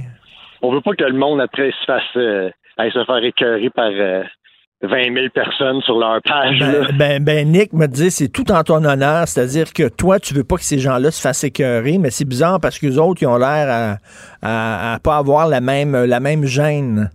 Non, non, non. Eux autres, si, si t'es pas d'accord avec eux, puis que t'es avec le gouvernement, ils s'en ils s'empêcheront pas de venir t'envoyer chier sur ta page puis te traiter de tout et non, là, mais bon. Et quand tu es allé voir la police là, pour euh, puis te porter plainte, est-ce que comment tu été reçu par la police? Ah, non, non, un autre qui porte plainte pour des menaces. Ou, euh, ils ont en fait, euh, pas allé j'ai appelé, j'ai parlé au téléphone, puis eux, ils ont, ils, ont, ils ont ouvert un dossier, puis là, j'ai pas eu de nouvelles encore là-dessus. Puis, euh, gars, moi, ils n'ont pas mon adresse. Je suis pas, pas en train de dire que, que j'ai peur pour ma sécurité quand je sors de chez nous en ce moment. Là. Je hmm. oui, je trouve ça grave, mais tu sais, ça va, là. Et qu'est-ce que ça dit, ça? Parce que j'ai lu, moi, là, que ça a que c'est au Québec euh, où se retrouve le plus grand nombre de complotistes, puis de conspirationnistes, puis d'anti-masques. Qu'est-ce que ça dit sur le Québec? Comment, comment tu vois ça, toi? Ben, c'est une très bonne question. Peut-être que plus de gens... Euh, influents sur les réseaux sociaux qui se sont mhm. levés, puis que du monde qui sont rassembleurs. Il y a celui qui a parti la fondation là, des droits et libertés, là, Stéphane Blais. Oui. Oui, oui, oui. Lui, il avait déjà comme euh, un certain following parce qu'il y avait son parti politique et tout. Là, fait que lui, ça n'a pas été dur de ramasser du monde. Puis il y a des gens là-dedans et il y, en a un qui a écrit aussi sur sa page Facebook que le Québec est une terre bénie de Dieu. Fait que c'est pour ça qu'ils mènent ce combat-là. C'est un genre de croisade. Ils sont vraiment coucou. Ouais, mais euh, depuis, euh, depuis une couple de semaines, là, euh, ils sont pas mal sur la, religion. C'est rendu fort là-dessus. Là. Ben d'ailleurs, tu sais, la, la, la, manifestation qui devait tenir puis qui est annulée finalement au Parc Jarry le 11 octobre, et il devait avoir des quatre pasteurs avec eux autres. Fait que toi, tu le vois, là, tu le vois qu'ils ont vraiment pris un virage un peu mystique religieux. Là. Ouais, ouais. Ils ont pris un mystique, un virage religieux, puis c'est drôle parce qu'il y a beaucoup de ces gens-là que qui étaient tous pour la, laïcité, euh, là, Ben oui. Là, une couple de mois, ben, en tout cas, quand la, loi 21 a passé, là, ils étaient tous d'accord avec ça, la laïcité, mais là, euh, ça fait moins leur affaire, fait que là, ils embarquent, le, le groupe, euh, ben, la, c'est le ministère Théovox là, qui s'est mêlé là-dedans, là, que c'est un espèce de preacher, là. Euh, c'est rendu débile. Non, non, mais c'est des gens qui sont contre la science, contre la raison, qui sont euh, mystiques. Alexis Cossette-Trudel m'a déjà dit, je le redis encore, parce que je le répète, parce que moi, ça m'a halluciné, là, devant les caméras, qu'il est convaincu, et même qu'il détient des preuves qui prouveraient que les démocrates font des messes sataniques au cours desquelles ils sacrifient des enfants. Tu sais, c'est loin, là. Ah oui, ça, ça va loin. Et sa mère elle-même, Louise Langto, là, à TVA, a dit J'espère que mon fils va réussir à se déprogrammer. Comme moi, j'étais felkiste, j'étais programmé, je me suis déprogrammé. J'espère que mon fils va s'en sortir. Mais en tout cas, euh, mais c'était peurant parce que c'est des gens, justement, ils croient tellement à toutes sortes de niaiseries qui pourraient fort bien, à un moment donné, penser, tu sais, quelqu'un, mettons, qui pense que Nick Denamé est un reptilien, là, puis qui est convaincu de ça, puis pour lui, il veut sauver la planète parce que il a vu ta langue une fois, puis t'avais la langue fourchue, là, puis il, veut, il veut régler ton cas. Il y a quelque chose d'un peu... Est-ce que euh, est-ce que t'as peur ou t'essaies de, de pas trop y penser ou quoi? Ben, ben ouais, j'essaie de pas trop y penser. Je peux pas te dire que j'ai peur, mais moi aussi, je le dis que peut-être pas nécessairement vers moi, là, mais il suffit qu'il y en ait un là, qui. Tu sais, j'en vois de plus en plus des messages passés là, qu'il y en a qui disent que ça prend un, un Octobre 70 numéro 2. Puis. Euh, eh ben oui, moi, moi j'ai. Il y en a même qui parlent de, de de Lortie, que ça, c'est ça qui devrait arriver, un autre Lortie qui rentre au Parlement, puis euh, tu sais, c'est ça commence à être grave là, les propos. Là, ben oui, euh, ben oui, puis de rentrer dans la salle de rédaction de Radio Canada, puis euh, écoute là, c'est, c'est, ça dérape solide. Ouais, ouais, ouais. Ben faites attention à vous autres, la gang des Illuminés du Québec, puis s'il y a des gens, si vous voulez rigoler, on est dans une période angoissante ces temps-ci. Si vous voulez rire un bon coup, allez sur leur site internet, vous allez voir des vidéos, c'est hallucinant. C'est hallucinant. Merci, Nick Denomé. Salut. Euh, merci à toi. Attention à toi. Bye. Si c'est vrai qu'on aime autant qu'on déteste, Martineau. C'est sûrement l'animateur le plus aimé au Québec. Vous écoutez Martineau. Cube Radio. Alors, euh, la mairesse de Montréal, Valérie Plante, dit aux anti-masques allez donc manifester d'un champ de patates. Alors, Guy Fournier, lui, aujourd'hui, dans sa chronique du Journal de Montréal, dit que François Legault est dans les patates, mais pas à cause du masque ou à cause de la pandémie, parce qu'il refuse de reconnaître qu'il y a du racisme systémique au Québec. On va en parler. Guy Fournier est avec nous. Bonjour, Guy. Bonjour, Richard. Bonjour. Alors, et, eh là, là. J'aime bien l'entrée en matière. ben oui, il y a un lien avec les patates. Euh, Steve Fortin, plutôt, était là, puis dit, ben heureusement que François Legault embarque pas là-dedans, parce que s'il se met la main dans le tordeur, puis qu'il dit qu'il y a du racisme systémique, il va donner des munitions aux gens qui veulent euh, bâcher le Québec, qui veulent nous traiter de racistes, puis xénophobes, puis il faut pas qu'il embarque là-dedans. Vous, Guy, vous dites non, il faut qu'il le reconnaisse.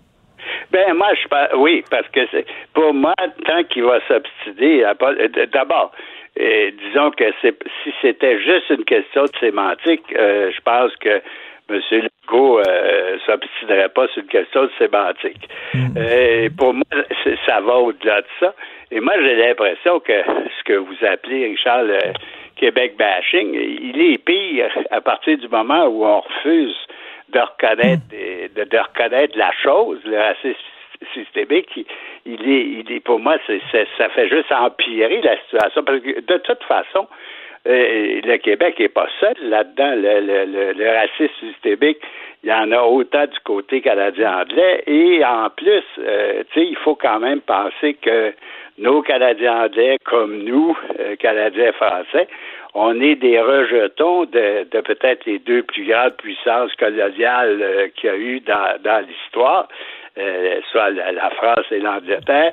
Et malgré tout, il nous reste peut-être des petits relents de, colonialisme qu'on a hérité de nos ancêtres. Ben, il faut, il faut d'ailleurs rappeler aux gens que vous, c'est un, un combat euh, que, qui vous tient à cœur depuis longtemps et vous avez pas seulement parlé contre le racisme, vous avez agi.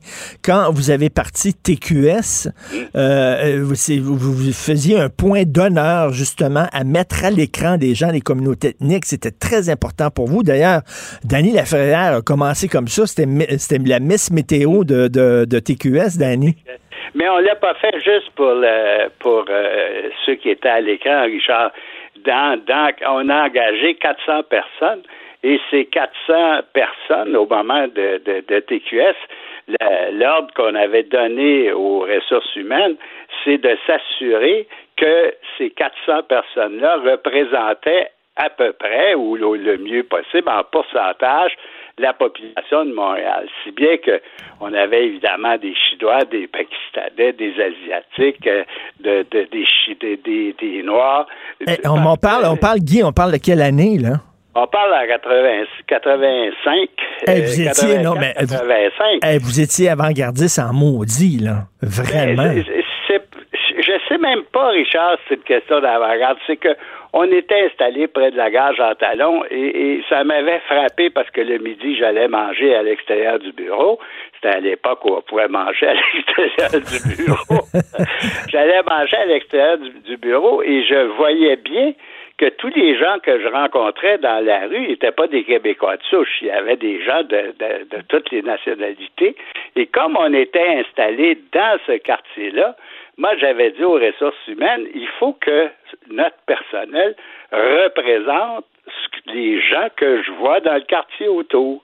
Et le, problème, euh, c'est un problème complexe, Richard, parce que dans le moment, il y a ce mouvement euh, bebop, là, ou bebop, là, selon on veut l'appeler en français ou en anglais, qui est, une espèce de regroupement des personnes noires et des, des, des autochtones, des personnes hmm. noires et des personnes de deux couleurs.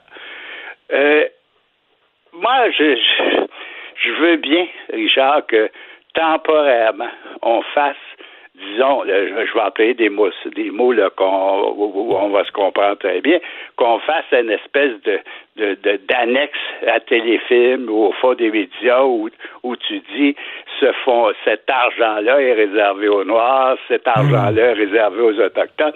Mais moi, j'appelle ça, ça règle pas le problème du racisme systémique dans mon sens, à mon sens, ça ne fait que l'amplifier parce que tu crées des ghettos. Ben oui. Tu crées des séparatismes. Alors que c'est pas la, la, le téléfilm ou le faux des médias ou la, tous les organismes d'aide, ils sont là pour les citoyens, ils sont pas là pour les. Il y en a, faut pas qu'on en fasse ça pour les citoyens noirs, un autre pour les citoyens jaunes, un autre pour les citoyens blancs. On peut pas on peut pas c'est pas ben normal qu'on se retrouve en fait on crée des ghettos quand on fait ça. Ben, il n'y a rien de pire aussi que, que, que, de faire dire lui il a eu sa job parce qu'il est noir, elle a eu sa job parce qu'elle est amérindienne. Vous me parlez devant moi, j'ai un écran de télévision allumé, c'est Salut bonjour à TVA, c'est Grégory Charles. Grégory Charles, c'est pas un noir, c'est un, c'est un, artiste, un animateur. non, non, mais c'est ça, c'est un Québécois, là. Hmm. Parce que, tu sais, quand, et c'est pour ça que je citais aujourd'hui, en fait, vers la fête mercredi, je citais, par exemple, le, fait que au, fédéral, les, tous les souverainistes sont blancs, euh, l'état-major est blanc, etc. Je donnais aussi des statistiques sur la composition des gens de pouvoir au Québec et tu réalises, c'est régler le problème de, du racisme systémique, c'est de, faire en sorte que les gens, quelle que soit leur couleur, ont accès aux mêmes postes, à des postes de direction. Tu sais, tu régleras pas le problème des, des Noirs, par exemple, en, production de films ou de télévision, le jour où tous les assistants seraient noirs, tu rien réglé. Oui, oui, oui, mais, mais, mais pas. Il faut que tu des gens de pouvoir, il faut que tu des gens de, de, de nationalités différentes, mais qui, qui ont des, des, couleurs différentes. Mais, mais Guy, Guy pensez-vous. des postes de pouvoir. Mais pensez-vous vraiment là, que dans les postes d'autorité au Québec, il y a des gens qui disent lui, je veux pas qu'il travaille chez nous parce qu'il est noir, elle, je veux pas qu'elle travaille chez nous parce qu'elle est autochtone? Parce que c'est ça le racisme, là. Euh, ben, c'est-à-dire que c'est extrêmement. D'abord, j'ai essayé de faire une espèce de petite définition du racisme systémique. C'est pas évident. De toute façon, le mot, le mot hmm. systémique est relativement récent. On parle d'un mot qui est utilisé depuis une cinquantaine d'années et qui n'est pas forcément utilisé euh, à cause du racisme ou de choses. son utilisation n'a pas été faite pour ça. Mais pour moi, il, y a des, il va toujours avoir des racistes partout. Mais même si, tu peux avoir euh, une région ou un pays où tu n'aurais pas de, racisme systémique, ça n'empêchera pas qu'il y ait des racistes. Ça, ça je pense bien qu'on pourra, pourra jamais l'empêcher. Mm. Et pour moi, c'est, tu as réglé le racisme systémique quand tout le monde, quelle que soit sa couleur, a accès au même poste puis au même job, puis aux mêmes octrois, puis au même à, tout ce qui est admissible pour tout le monde. Et depuis, depuis les années 80, depuis TQS, vous avez donné un coup de barre, vous. Est-ce que vous, vous regardez beaucoup la télévision? Est-ce que vous voyez un changement? Est-ce que vous trouvez qu'elle est moins blanche? Dans, le moment, Richard, si j'avais à décerner des, des palmes. Je pense que la palme, je la décernerais d'abord à, la CBC à Toronto. et à CTV qui ont, qui ont, où les choses ont vraiment changé. Puis ensuite, je suis obligé, j'admets que je la décennerai à Radio-Canada qui a fait ici un effort euh, remarquable pour essayer d'intégrer euh, dans dans ces postes de, dans à, l'écran d'intégrer des gens de, de couleurs différentes ou de nationalités différentes. Maintenant, il reste une chose, c'est que Radio-Canada a un conseil d'administration. À moins que je me trompe, il y a un autochtone au conseil parce que c'est ce que j'appelle l'autochtone d'office. Mm. Et euh, mais c'est tout. Et si tu regardes dans la haute fonction publique à Ottawa, il n'y a que des blancs. Alors, et c'est ça pour moi qui est l'espèce de, de, de quand tu te retrouves devant une situation comme celle-là, quand tu dis que tous les postes de direction d'un pays sont, sont appartiennent à des blancs, de, de dire qu'il n'y a pas de racisme systémique, il faut être un petit peu naïf. C'est évident qu'il y en a. Et là-dessus, je, dois dire qu'au moins les, gens à Ottawa et le premier ministre Trudeau admettent d'emblée a du racisme systémique. donc, vous dites que plus, plus longtemps euh, François Legault va avoir de la difficulté à le dire, plus longtemps, les gens vont avoir raison de dire hum, au Québec, on n'a pas les yeux ouverts sur la réalité. là. Oui, ben moi, c'est ce que je pense. Et en hmm. plus, tu mets tous tes ministres dans une situation extrêmement inconfortable. Euh, dimanche soir, Mme Guilbeault, j'avais bien de la sympathie pour elle parce que, tu sais, c'était facile peut-être pour, pour Guillaume Lepage de poser la question. ils vont, les, tous les journalistes un peu malins vont la reposer à tous les ministres chaque fois qu'ils vont avoir l'occasion de le faire. Mais qu'est-ce que tu veux qu'un ministre réponde? Je pense que à M. Legault de changer son fusil d'épaule. Au moins, il va permettre à ses ministres de répondre intelligemment quand on va leur poser la question. Et deuxièmement, on va empêcher d'avoir des, des, articles dans les journaux du pays disant ben le, au Québec on reconnaît même pas qu'il y a du racisme systémique. Tu comprends? Hmm. Pour moi, ça fait beaucoup plus tard que de bien. Et je hmm. pense pas que ça nuirait à M. Legault d'admettre ce qui est une évidence. Et en terminant, je me souviens, parce que je parlais des débuts de TQS, euh, vous aviez fait un clin d'œil euh, hilarant. On vous voyait avec une coiffe d'Amérindien, parce que c'était un clin d'œil au, fameux dessin d'Amérindien qu'on voyait là, quand, quand au, début de la télévision. au début de la télévision, avant que les émissions soient en ondes, on voyait un, euh, truc d'Amérindien. Mais là, aujourd'hui, ça serait de l'appropriation culturelle, Guy. Vous pourriez plus faire ça. Là vous promenez avec une coiffe d'Amérindien. j'ai encore, euh, j'ai encore l'affiche euh, où j'ai cette coiffe-là. Et chaque fois que j'ouvre mon KGB dans mon bureau, je regarde ça puis je me dis, est-ce qu'on, est-ce que je risquerais encore cette histoire, ce, ce, truc-là? Ah, mais c'était drôle. Je pense que ça serait pas possible. Ça serait plus possible, mais sauf que c'était drôle. C'était un clin d'œil. oui, les gens verraient rouge. Bon, OK, on va arrêter. Hey, c'est toujours un plaisir de vous lire. Très content de vous avoir parlé, Guy Fournier. Merci. Merci, Jean. Bonne journée. Salut. Martino, souvent imité, mais jamais égalé. Vous écoutez Martino, Cube, Radio. Alors, ça a été annoncé, port du masque en tout temps pour les élèves du secondaire et l'enseignement à distance, un jour sur deux pour les secondaires 4 et 5. Ça fait énormément jaser. Euh, ça, il s'est attiré un peu les foudres de plusieurs personnes, euh, M. Legault. Nous allons parler avec M. Pierre-André Galland, président de l'Ordre des orthophonistes et audiologistes du Québec. Bonjour, M. Galland. Bonjour, M. Martineau. Bon, on a entendu les pédiatres qui sont vraiment pas contents en disant ça n'a pas de bon sens, c'est une génération sacrifiée. Là, il y a les orthophonistes aussi qui sont pas contents. Euh, quel est le problème pour vous?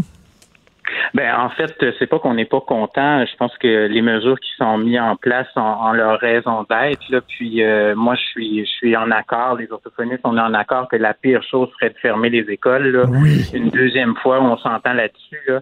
Donc euh, nous, c'est plus euh, on essaie de, de mentionner l'impact que, que, le port du masque peut avoir, surtout pour les, les jeunes qui ont des difficultés d'apprentissage.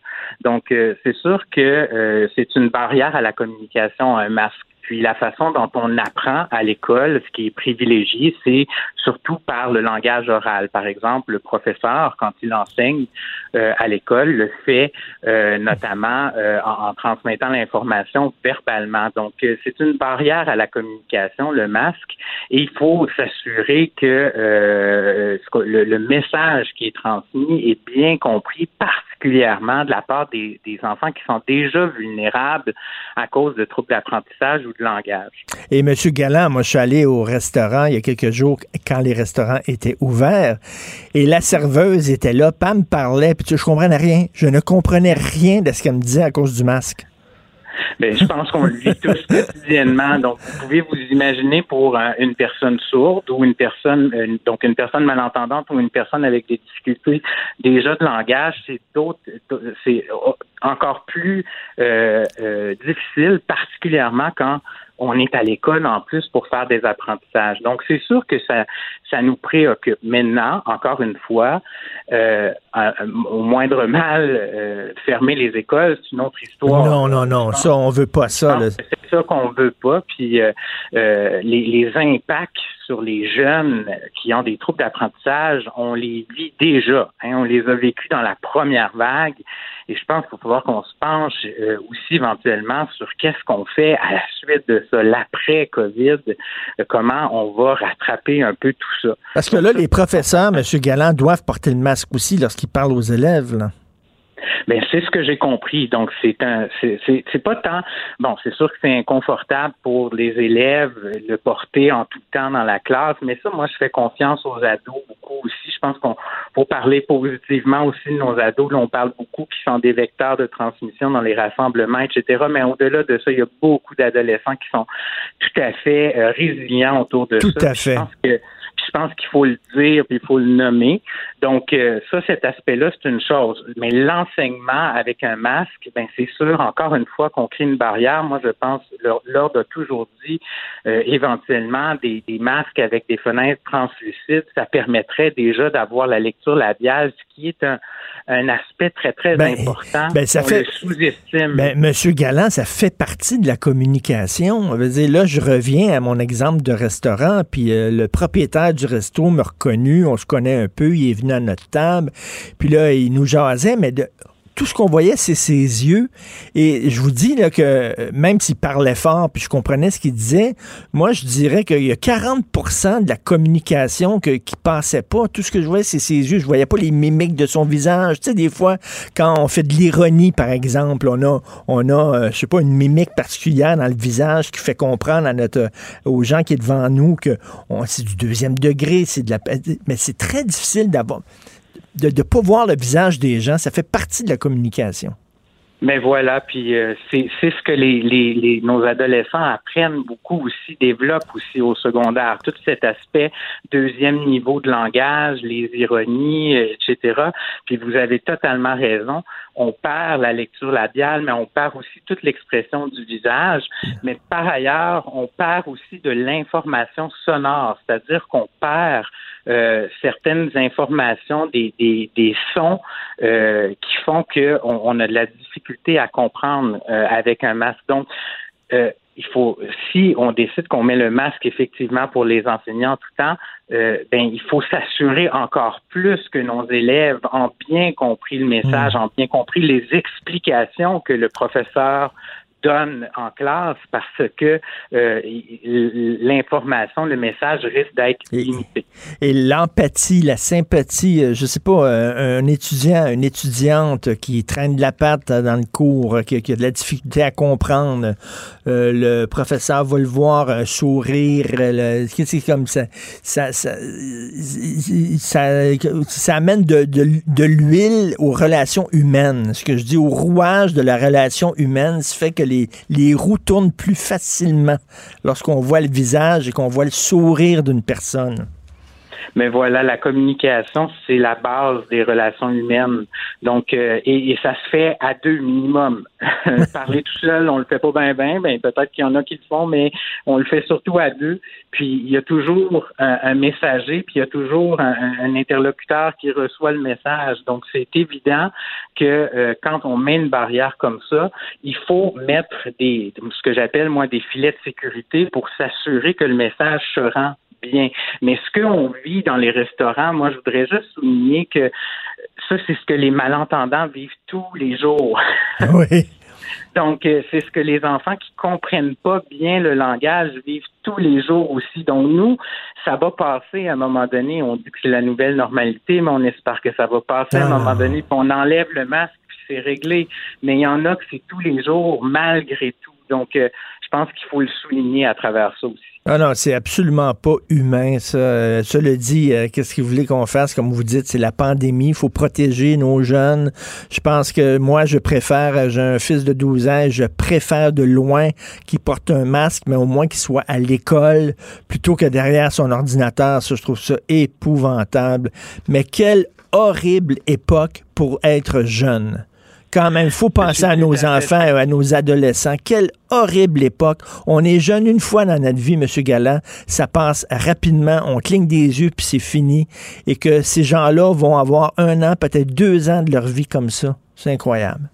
Je suis tout à fait d'accord avec vous. Et ayant moi-même des adolescents, je, je sympathise beaucoup avec eux, mais je les trouve très résilients, puis je les trouve très respectueux. En tout cas, euh, de, de, je pense qu'il faut pas il faut, mm. ils sont des ados, puis il faut, ils vivent cette adolescence-là, ces problématiques-là avec leur leur vie, leur désir d'ado. Puis je pense que c'est pas facile pour eux, mais ils sont euh, extraordinaires à mon avis. Ben, vous avez tout à fait raison. Tiens, vous me donnez peut-être une idée de chronique de saluer justement le, courage de ces jeunes-là. Euh, qui, parce que quand les jeunes embarquent dans un projet puis ils croient, ils le font de façon sérieuse. Merci beaucoup, M. Pierre-André Galland, président de l'Ordre des orthophonistes et audiologistes du Québec. Peut-être qu'à un moment donné, on pourra se voir tiens, en face plutôt que de parler au téléphone. ça, serait, ça serait effectivement mieux. Merci, M. Galland. Bonjour. Merci. Martino. Même avec un masque, c'est impossible de le filtrer.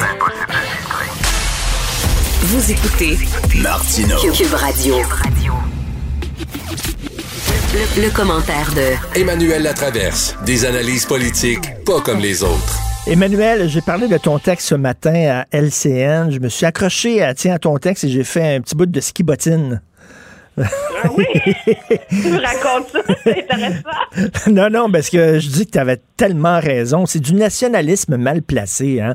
On veut rien savoir de l'application canadienne de traçage. Nous autres, on, va s'en faire une Made in Québec. Et comme je disais à Jean-François Guérin, tu t'es tombé en bas du bateau, t'es dans l'eau, quelqu'un te jette une bouée de sauvetage, tu nages jusqu'à bouée, tu regardes, tu dis ah, Made in China, ça me tente pas. Peux-tu m'envoyer une bouée Made in Québec, s'il vous plaît? À un moment donné, là, tu sais. C'est un peu bizarre. Mais là, moi, dans mon esprit, en plus, il y a une forme de faux nationalisme là-dedans. Il faut, faut se rappeler que ce débat-là sur une application de, de traçage, de prévention, en tout cas, il y a différentes formules, ne date pas de cet été. Hein? Le, le débat a commencé à faire rage là, à mi-avril, au mois de mai. Et on sait, je comprends M. Legault de dire ben, il faudrait regarder si au Québec on est capable de le faire. Il y a quand même l'Institut euh, sur l'intelligence artificielle MILA à Montréal, parmi les plus grands cerveaux en la matière. Eux, ils ont proposé une application au gouvernement fédéral. Hein. Et mhm. c'était pas une application de traçage, c'était plutôt une application de, de, de prévention, d'avertissement, mais qui reposait sur énormément de données et de données personnelles aussi. Et c'est à cause de ce risque-là que le gouvernement a dit non. Ça, c'est au mois de juin. Si vraiment M. Hmm. Legault était animé par un désir bien placé de nationalisme économique, puis de dire, avant d'embarquer dans l'aventure d'Ottawa, qui est finalement une aide de traçage en appui aux efforts d'enquête épidémiologique, nous, on veut aller plus loin, mais c'est au mois de juin qu'il fallait se mettre à travailler là-dessus. il ben fallait travailler là-dessus tout l'été. fallait. Et moi, ce qui m'a surpris, c'est à quel point le gouvernement a laissé comme poireter ça. On est arrivé avec une commission euh, parlementaire au mois d'août, comme si le gouvernement voulait se dédouaner d'avoir pris cette décision-là, hein, faire porter le poids à tout le monde. Et toute la discussion était à côté de la plaque. Parce que toute la discussion tournait autour des données personnelles. Hmm. Puis tous les experts déjà au Canada avaient dit que c'était pas un enjeu, les données personnelles. Puis il a fallu, après ça, à partir de la mi-août, que le ministère se mette à faire des vérifications sur les données personnelles. Pourquoi il n'a pas commencé à faire ça au mois de juin? Ben complètement. Puis écoute, pour monsieur, madame, tout le monde, on est en pleine pandémie. Que ce soit une application Made in Canada, une application faite au Québec, who cares? Ben, plus que ça, même, moi, je te dirais, c'est jusqu'aux dernières nouvelles, le Québec fait encore partie du Canada. ben, jusqu'aux dernières nouvelles, il y a encore des gens qui font des affaires, qui sont forcés de se déplacer, qui doivent aller d'un endroit à l'autre au Canada. Alors, pour ces gens-là, est-ce que c'est mieux qu'il y ait une seule application nationale ou c'est mieux que chaque province ait son, sa bébelle? Ben non. Ben non. Puis, euh, le, le message contradictoire encore. Pendant des semaines, on nous dit non, non, non, c'est pas fiable, cette application-là. Puis là, on nous dit, oh, finalement, on a regardé ça, puis elle est bien correct. Mais là, Oui, puis c'est très, et on, on le conçoit, c'est très difficile de gagner l'adhésion de la population à ces applications-là.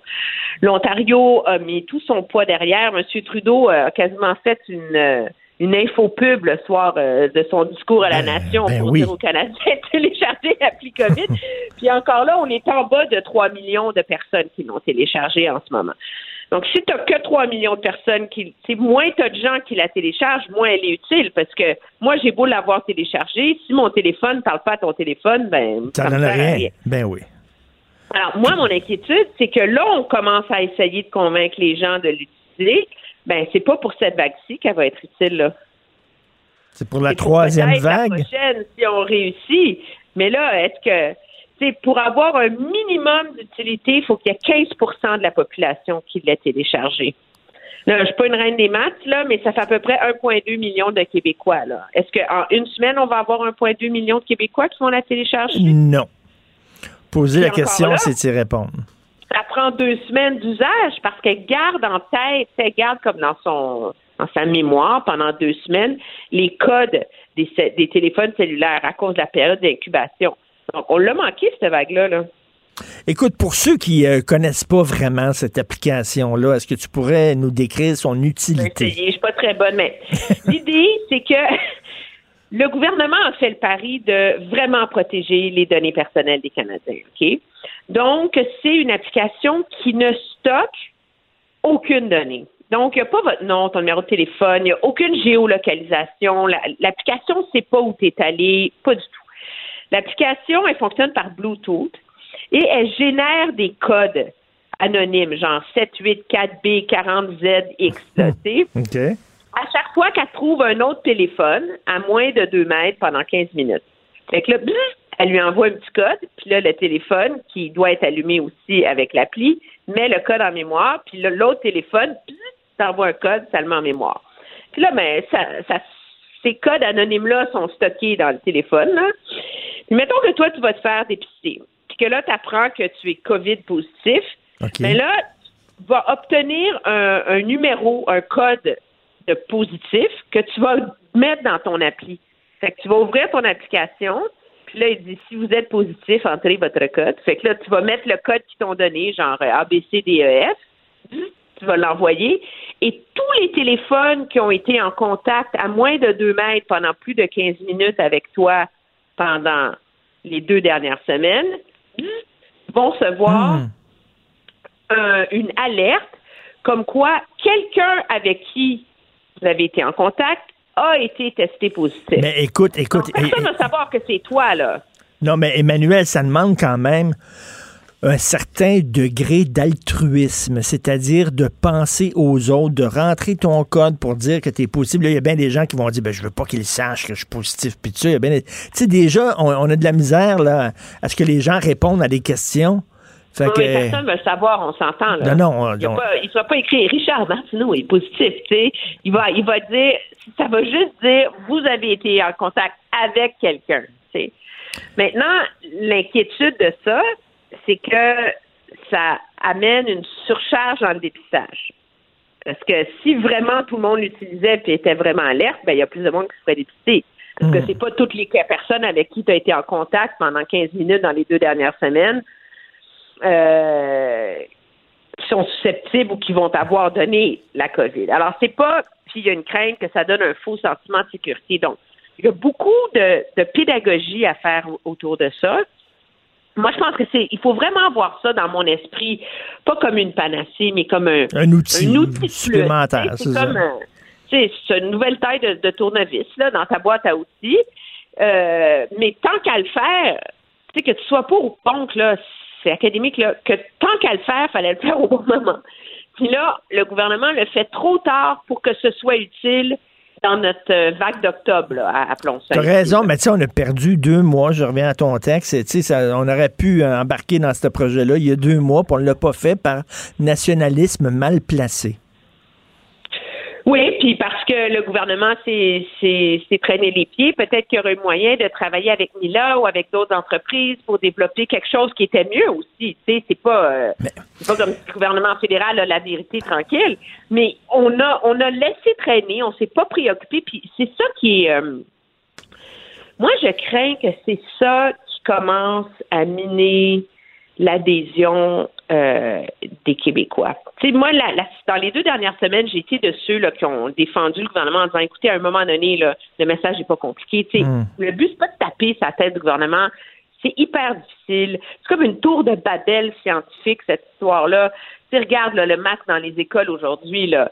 Bon, mais il y a les, les pédiatres. des Ben, Bon, justement, écoute, écoute, écoute, écoute, moi, je- justement, tu- tu- m'ouvres la porte. là. Je, veux, je veux te parler de ça parce que toi, tu vis en Ontario. Donc, tu nous en as parlé. Euh, ta fille porte le masque à l'école depuis déjà un bout de temps. Toi, tu as vu les impacts positifs de ça. Tu dis qu'elle a même pas la grippe, ta fille, alors qu'habituellement, à ce, à ce moment-là, euh, à ce moment-là, son écoule. Tu sais, bon. Ah, c'est extraordinaire. Écoute, ben oui, donc euh, on l'a vu aussi, les, chiffres sont là. Euh, 5% des écoles en Ontario qui ont un cas de COVID. Euh, ici, on est presque à 20% Euh, Donc, il y a un avantage. Puis là, de voir les pédiatres en disant c'est épouvantable, c'est épouvantable. Je veux bien que c'est difficile de porter un masque, mais on est en pandémie, Christy. On est en pandémie. Tu sais? Oui, puis ça m'a. Moi, je suis une grande adepte du Dr. Chiquan, là, fait que même quand, a priori, je suis pas d'accord avec son analyse, comme je crois beaucoup à son approche pédagogique, ça me force à réfléchir. Puis je pense que, au-delà de la manchette, il y a un reproche, par ailleurs, qui est valide dans l'analyse des, des pédiatres, c'est de dire que là, on punit le, le, le plus sévèrement, c'est proportionnellement à sa capacité d'adaptation puis tout le reste, les adolescents qu'on a renvoyé à l'école au mois de septembre dans un climat fait comme avant. On s'entend? Vous allez avoir le sport et tout, ouais. Mettez le masque dans les couloirs, là, mais c'est tout. C'était ça le message. Et là, tout d'un coup, on leur reproche de ne pas avoir pris ça au sérieux, de se passer la vapoteuse dans le cours d'école. Puis, je veux dire, alors, le reproche des pédiatres, là où moi, je pense qu'ils portent le plus, c'est pas tant sur la question du masque, mais sur la question de, on a fait un plan pour les écoles sans penser que dans les écoles, il n'y avait pas juste des petits-enfants du primaire qui écoutent papa puis maman. Mais que le groupe le plus à risque dans les écoles, c'est des ados qui font rebelles et qui ne font qu'à leur tête. Et qu'il aurait fallu un plan pour les ados. Il aurait fallu un plan pour les engager. Il aurait fallu un plan pour, euh, pour organiser tout ça, revoir comment on fait le sport-études dès le début pour que les bulles soient respectées. Alors que là, on les a envoyés à l'école comme si de rien n'était. Puis là, on les punit parce qu'ils sont pas assez matures. Je veux dire, je comprends là, que les ados sont pas matures puis qu'ils devraient pas faire ça, mais ils sont pas matures, ce sont des adolescents, tu sais. Puis ils écoutent pas leurs parents. Alors, moi, j'ai, j'ai, j'ai un peu, je, je comprends et je conçois cette critique-là. Mais vaut mieux avoir un masque à l'école que de dire euh, non, tu vas faire de l'école à distance. Moi, là, je veux que mon fils soit Moi, à l'école. Moi, je suis, moi, je suis d'accord avec, avec tout ça. Mais est-ce que, est-ce que on a mal géré la question de l'importance des sports pour maintenir leur accrochage scolaire? Je trouve que c'est, c'est, euh, moi, j'ai beaucoup, moi, j'ai pas d'inquiétude sur les enfants qui ont des parents qui ont des bonnes jobs, qui sont éduqués, qui font partie, de la classe moyenne, euh, tu sais, que les choses vont bien, ou ils ont des parents hyper engagés, qui croient à leur éducation, peu importe leur statut social. Mais c'est la grande proportion d'ados qui sont pas dans ces foyers-là qui sont à risque. Et si la priorité, c'était de préserver l'école, il fallait que la priorité soit de les protéger, ces enfants-là et ces ados-là. Et le reproche qui était mis, c'est que dans les mesures qui ont été annoncées hier, bien qu'elles soient semblent cohérentes dans la dans la logique, je pense, du fait qu'il faut resserrer les mesures dans les écoles, puis de toute façon, le masque, ça fait des lustres là, qu'on aurait dû le mettre à l'école. Mais il n'y a rien pour accompagner. Fait qu'on vient de les lâcher encore, ces, hmm. ces jeunes-là, qui sont le prétexte pour garder les écoles ouvertes absolument. Puis c'est là que le gouvernement a l'air toujours en retard d'une étape. on est tout le temps en retard d'une étape. On était en retard d'une étape sur le. à l'école dès la rentrée scolaire là le signal clair dans la tête de tout le monde, c'est que c'est grave, c'est sérieux, puis on n'y est pas avec ça. Bon, on est tout le temps en retard d'une étape. Regarde sur euh, l'interdiction du déplacement de personnel à CHSLD, ce qu'avait fait la Colombie-Britannique, on est en retard. Sur le port du masque à l'école, on est en retard. Je veux dire, euh, sur, euh, sur l'application fédérale, deux mois plus tard. Ben, embaucher davantage de personnel pour faire du ménage puis du remplacement dans les écoles. En retard. Allô? Pourquoi on fait ça au mois d'octobre? Et donc, c'est est-ce que est-ce que le problème est politique?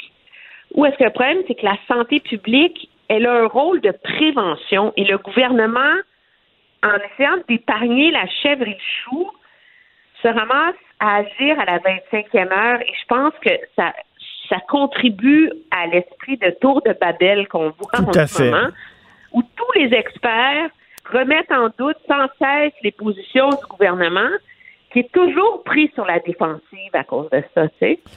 Tout à fait, Emmanuel. Et d'ailleurs, je, tiens à souligner que tu nous as quand même dit euh, ça ne marchera pas pour cette vague-là, ça sera pas utile pour cette vague-là, mais la prochaine peut-être, une troisième ben, vague. Non, non, mais moi, moi je l'ai sur mon téléphone. Puis j'ai, des collègues, j'ai, parlé à des gens à l'époque qui ont travaillé chez BlackBerry, qui ont aidé à la développer. Mais le commissaire à la vie privée, c'est pas un enjeu de vie privée, c'est un enjeu de d'abnégation sociale. Tu le fais, tu le fais, puis ça coûte pas cher, ça demande rien. Je vais la télécharger tout de suite à la fin de l'émission. Merci, Emmanuel. Ah, bravo, j'en aurais convaincu Merci, Emmanuel La Traverse. Bonne journée. Salut. Au revoir. Martineau, il n'y a pas le temps pour la controverse. Il a jamais coulé l'eau sous les ponts. C'est lui qui la verse. Vous écoutez Martino Cube, Radio. Le, commentaire de Mathieu Boccoté, dépensé pas comme les autres. Alors, le PQ a déposé une motion demandant au gouvernement fédéral de présenter ses excuses pour les arrestations arbitraires qui ont été effectuées lors de la crise d'octobre. On sait 497 personnes qui ont été arrêtées, sans parler de 36 000 perquisition. C'est énorme. Madame Dominique Anglade, chef du PLQ, a dit non. Moi, je n'accepte pas cette motion-là, mais on s'en vient avec notre motion. Vous allez voir ça. Le Parti libéral va déposer sa motion. Alors, c'est la motion qu'elle a déposée, c'est qu'elle demande des excuses de la part du gouvernement fédéral, de la part du gouvernement provincial et de la part de l'administration municipale. Coudon, euh, Mathieu Boccoté, c'est juste si elle t'a pas demandé de t'excuser toi aussi, là. Ah, je le ferais bien, je le ferais bien, mais là, je pense pas avoir fait quelque chose. Hein? Vous n'êtes pas coupable cette fois-là. Vous êtes coupable de bien des choses, mais pas de ça.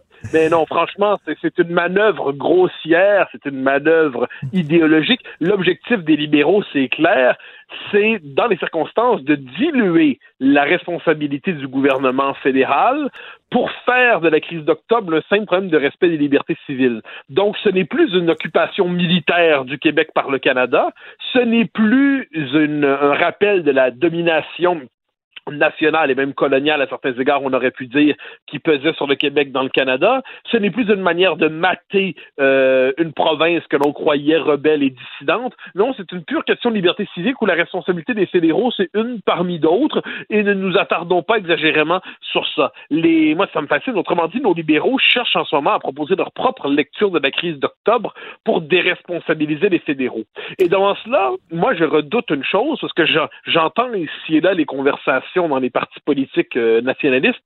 J'espère que les partis nationalistes ne vont pas se laisser comme on disait autrefois, enfiroipés par ça. J'espère qu'ils ne vont pas se laisser prendre au piège. J'espère qu'ils ne vont pas eux-mêmes céder devant ce qu'ils croient être une condamnation plus générale. J'espère qu'ils ne vont pas se laisser piéger. Mais connaissant les nationalistes et les souverainistes québécois, ils sont remarquables pour s'auto-pelure de bananiser, comme disait Jacques Parizeau. eh ben, je redoute que nos souverainistes eux-mêmes en viennent à endosser une, euh, pas nos, tous nos nationalistes, une interprétation de la crise d'octobre qui se retournerait contre le Québec. Ils en sont capables. On va voir ça euh, aujourd'hui. Bon, je me fais l'avocat du diable pour les fins de la conversation, OK?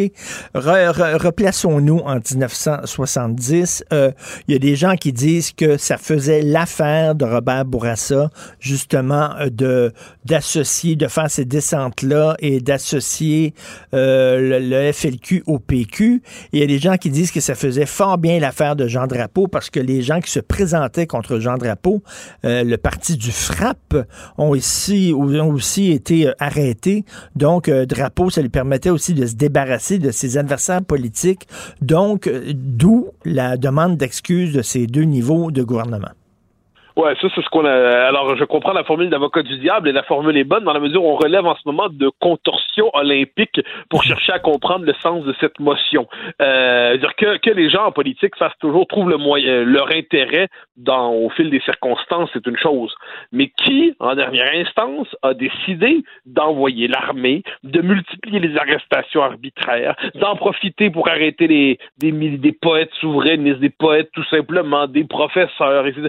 Qui a décidé de ça, euh, c'est des fédéraux qui savaient au même moment, il faut le rappeler, qui savait que les, euh, les FLQ, c'était pas 3000 révolutionnaires euh, armés jusqu'aux dents, le couteau entre les dents et prêts à frapper et à attaquer avec une base, une guérilla dans les Laurentides hein, pour prendre le maquis en janvier probablement. alors non, les fédéraux savaient que les FLQ, c'était un terroriste de pied nickelé, c'est un terroriste d'amateur, c'était un terrorisme un peu artisanal et provincial et là, euh, mais ils ont, qui ont décidé de faire à croire qu'on était devant une version euh, euh sur les stéroïdes de l'IRA pour être capable de s'emparer du Québec. Non, il faut, ils savaient ce qu'ils faisaient. Mais, est-ce que, est-ce que, est-ce que pour ceux qui connaissent pas tous les détails de l'histoire, est-ce qu'ils ont envoyé l'armée à la demande du gouvernement provincial qui était débordé? Alors ça, c'est la vieille thèse de Marc Lalonde. C'est la vieille thèse de Marc Lalonde, si je ne me trompe pas, j'espère ne pas me tromper en le disant. C'est plus largement euh, une thèse qui circule, mais qui est discutée, hein, c'est le moins qu'on puisse dire euh, chez nos historiens. Ce qu'on comprend aussi, euh, tout, ça reste à éclairer, c'est on comprend que les fédéraux préféraient quand même que l'invitation vienne de Québec, parce que pour, pour, pour maquiller le crime, disons ça comme ça, pour dissimuler. Alors tout ça reste à éclairer par le travail des historiens, mais ce qui est certain, c'est une chose qui est certaine, c'est quand les fédéraux décident d'agir, quelle qu'en soit euh, l'origine supposée de la demande, c'est qu'eux ont les informations, eux savent déjà l'état des troupes, eux savent quel est le danger felkiste réel, et eux décident d'agir quand même avec toute la, la, la, violence étatique dont ils sont capables.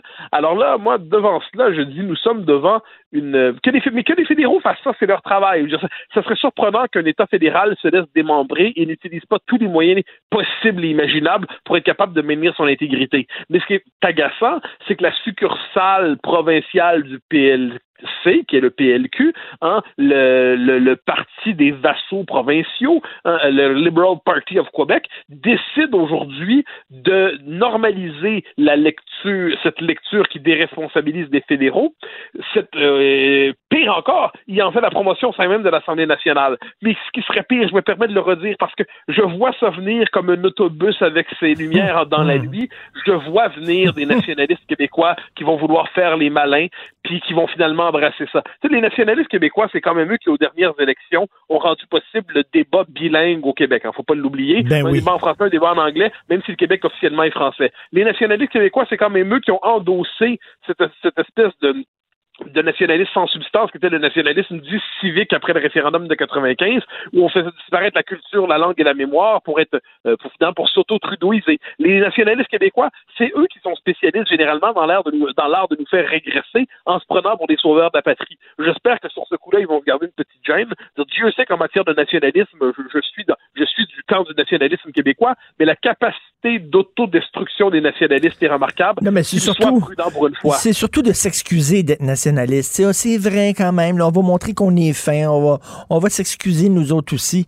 Euh, écoute, moi, le, le, Couillard, Philippe Couillard fait fuir les francophones du PLQ, les envoyer littéralement dans les bras de la CAQ. Euh, le PLQ, après ça, est devenu, parce qu'à force de traiter les Québécois de racistes, d'intolérants, Couillard, euh, à force de vider, euh, de, de, s'énerver dès qu'on parlait d'identité et tout ça, les Québécois ne se reconnaissaient plus, les Québécois francophones ne se reconnaissaient plus dans le Parti libéral du Québec, l'ont déserté. Bon, la mission première de Dominique Anglade, lorsqu'il est devenu chef, c'était de ramener les francophones au sein de son parti. C'est pas comme ça qu'elle va faire ça. Ouais, ben ça, sur le plan politique, euh, enfin, mais elle joue bien ses cartes parce que plutôt que d'aller sur le terrain du nationalisme québécois, elle cherche à amener ses adversaires sur le terrain du fédéralisme inconditionnel. Donc, plutôt, c'est parce que plutôt que de faire un geste vers les francophones, elle cherche à neutraliser finalement le nationalisme québécois euh, dans une espèce de, piège conceptuel, piège rhétorique. Et euh, donc ça, c'est, on peut dire qu'elle est offensive, Dominique Anglade. Euh, on est, puis là, là-dessus, je pense que les, les, les nationalistes devraient s'en rendre compte.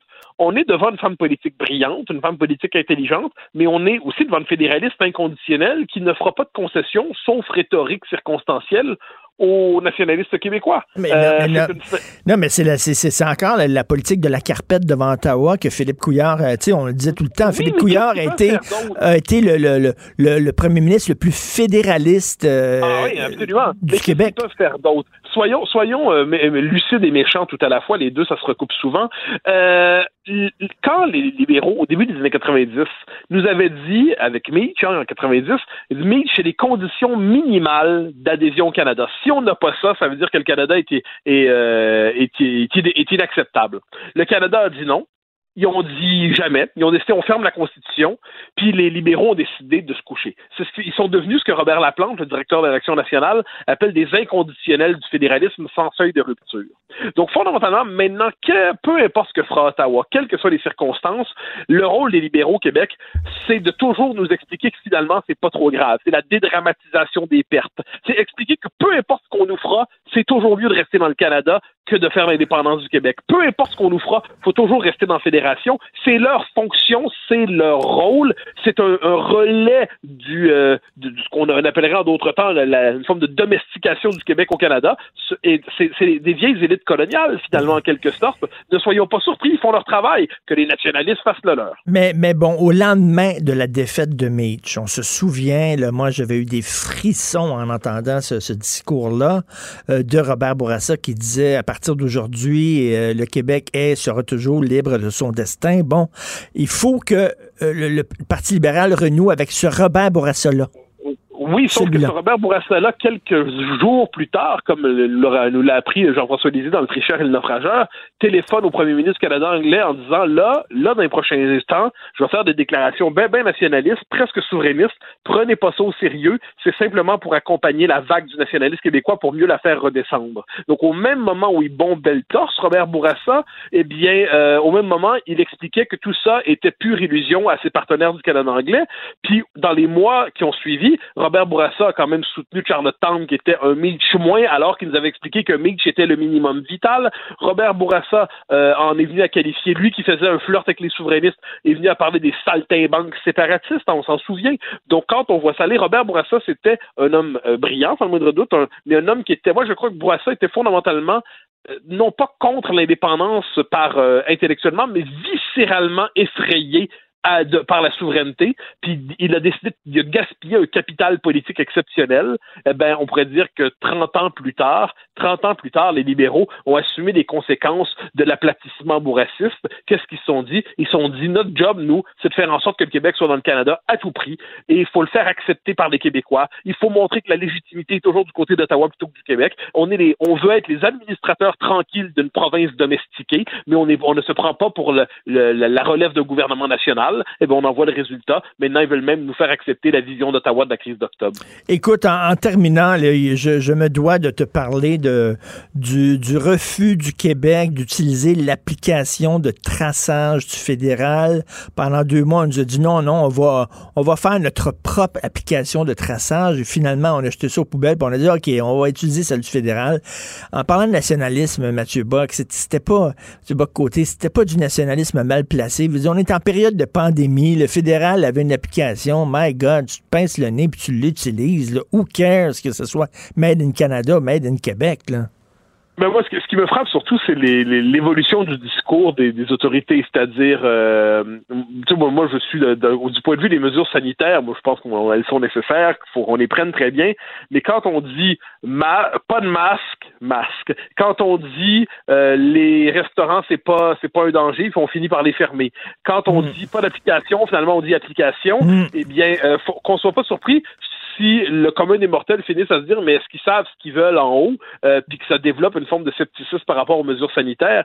Euh, moi, je, je, je suis pas du tout dans le camp des, euh, des, des conspirationnistes sur ces niaiseries-là. Je pense que la plupart des mesures sont nécessaires, bien que je les trouve trop excessives en ce moment, mais ils ne cèdent pas ben, en envoyant sans cesse des messages contradictoires. Ben, as tellement raison. Tu sais, quand ils ont fermé les théâtres et les bibliothèques, et ils ont dit, mais pas les gyms, parce que les gyms, c'est pas un lieu de socialisation. Puis une semaine après, ils ferment les gyms. tu dis, qu'est-ce qui s'est passé au cours de la semaine pour qu'ils ferment? Oui, puis ensuite une, ensuite, une bibliothèque, c'est un lieu de lecture dans le silence, c'est pas un lieu de socialisation, ben moi, ce que j'en sais. Alors, ça, on est, on y a, je, moi, personne s'attend à ce qui gère la pandémie comme on gérerait un programme social ordinaire. On est dans une situation historique inédite. Nos sociétés sont pas faites pour gérer les choses de même. On fait ce qu'on mmh, veut, mmh. très bien. On demanderait, cela dit, dans les circonstances, peut-être juste un peu plus de, de prudence quand vient le temps d'interdire, qu'il n'oublie jamais, puis ça, j'en suis convaincu, que les soupapes sociales sont absolument essentielles, absolument essentielles, et que le prix à payer sur le plan de la santé mentale, psychologique, sur le plan affectif, sur le plan social va être considérable si on n'autorise pas cette petite marge de liberté qui, pour l'instant, est plutôt contestée. Et toi qui es un grand lecteur, on dit, là, on dit, quand on ferme le sport, on dit on arrête le sport, les gens, ben, mon Dieu, ils déchirent leur chemise, puis là, tout le monde a une opinion. Quand on ferme les bibliothèques, silence radio, tout le monde s'en fout. Oui, oui, oui, c'est absolument terrible. Et ça, je, je, le note tout en passant. Le, rapport au livre, dans nos sociétés, c'est presque un rapport archaïque. C'est un rapport résiduel, alors qu'en dernière instance, surtout dans une période comme celle-là, la lecture devrait être le dernier refuge de l'esprit de la liberté. Tout à fait. Vive l'archaïsme, vive le bon vieux temps. Ah, formidable. J'accepte ces deux vivants. Merci Mathieu Bocoté. Bonne journée. Bye bye. Martino, souvent imité, mais jamais égalé. Vous écoutez Martino Cube, Radio. Internet haute vitesse, saint bordel. On va-tu pouvoir l'avoir au Québec? Écoutez, moi, j'avais un chalet à Saint-Armand, ok, près de Fredericksburg. J'avais pas Internet. J'essayais d'envoyer un, email, un courriel, quelque chose, puis c'était comme au début d'Internet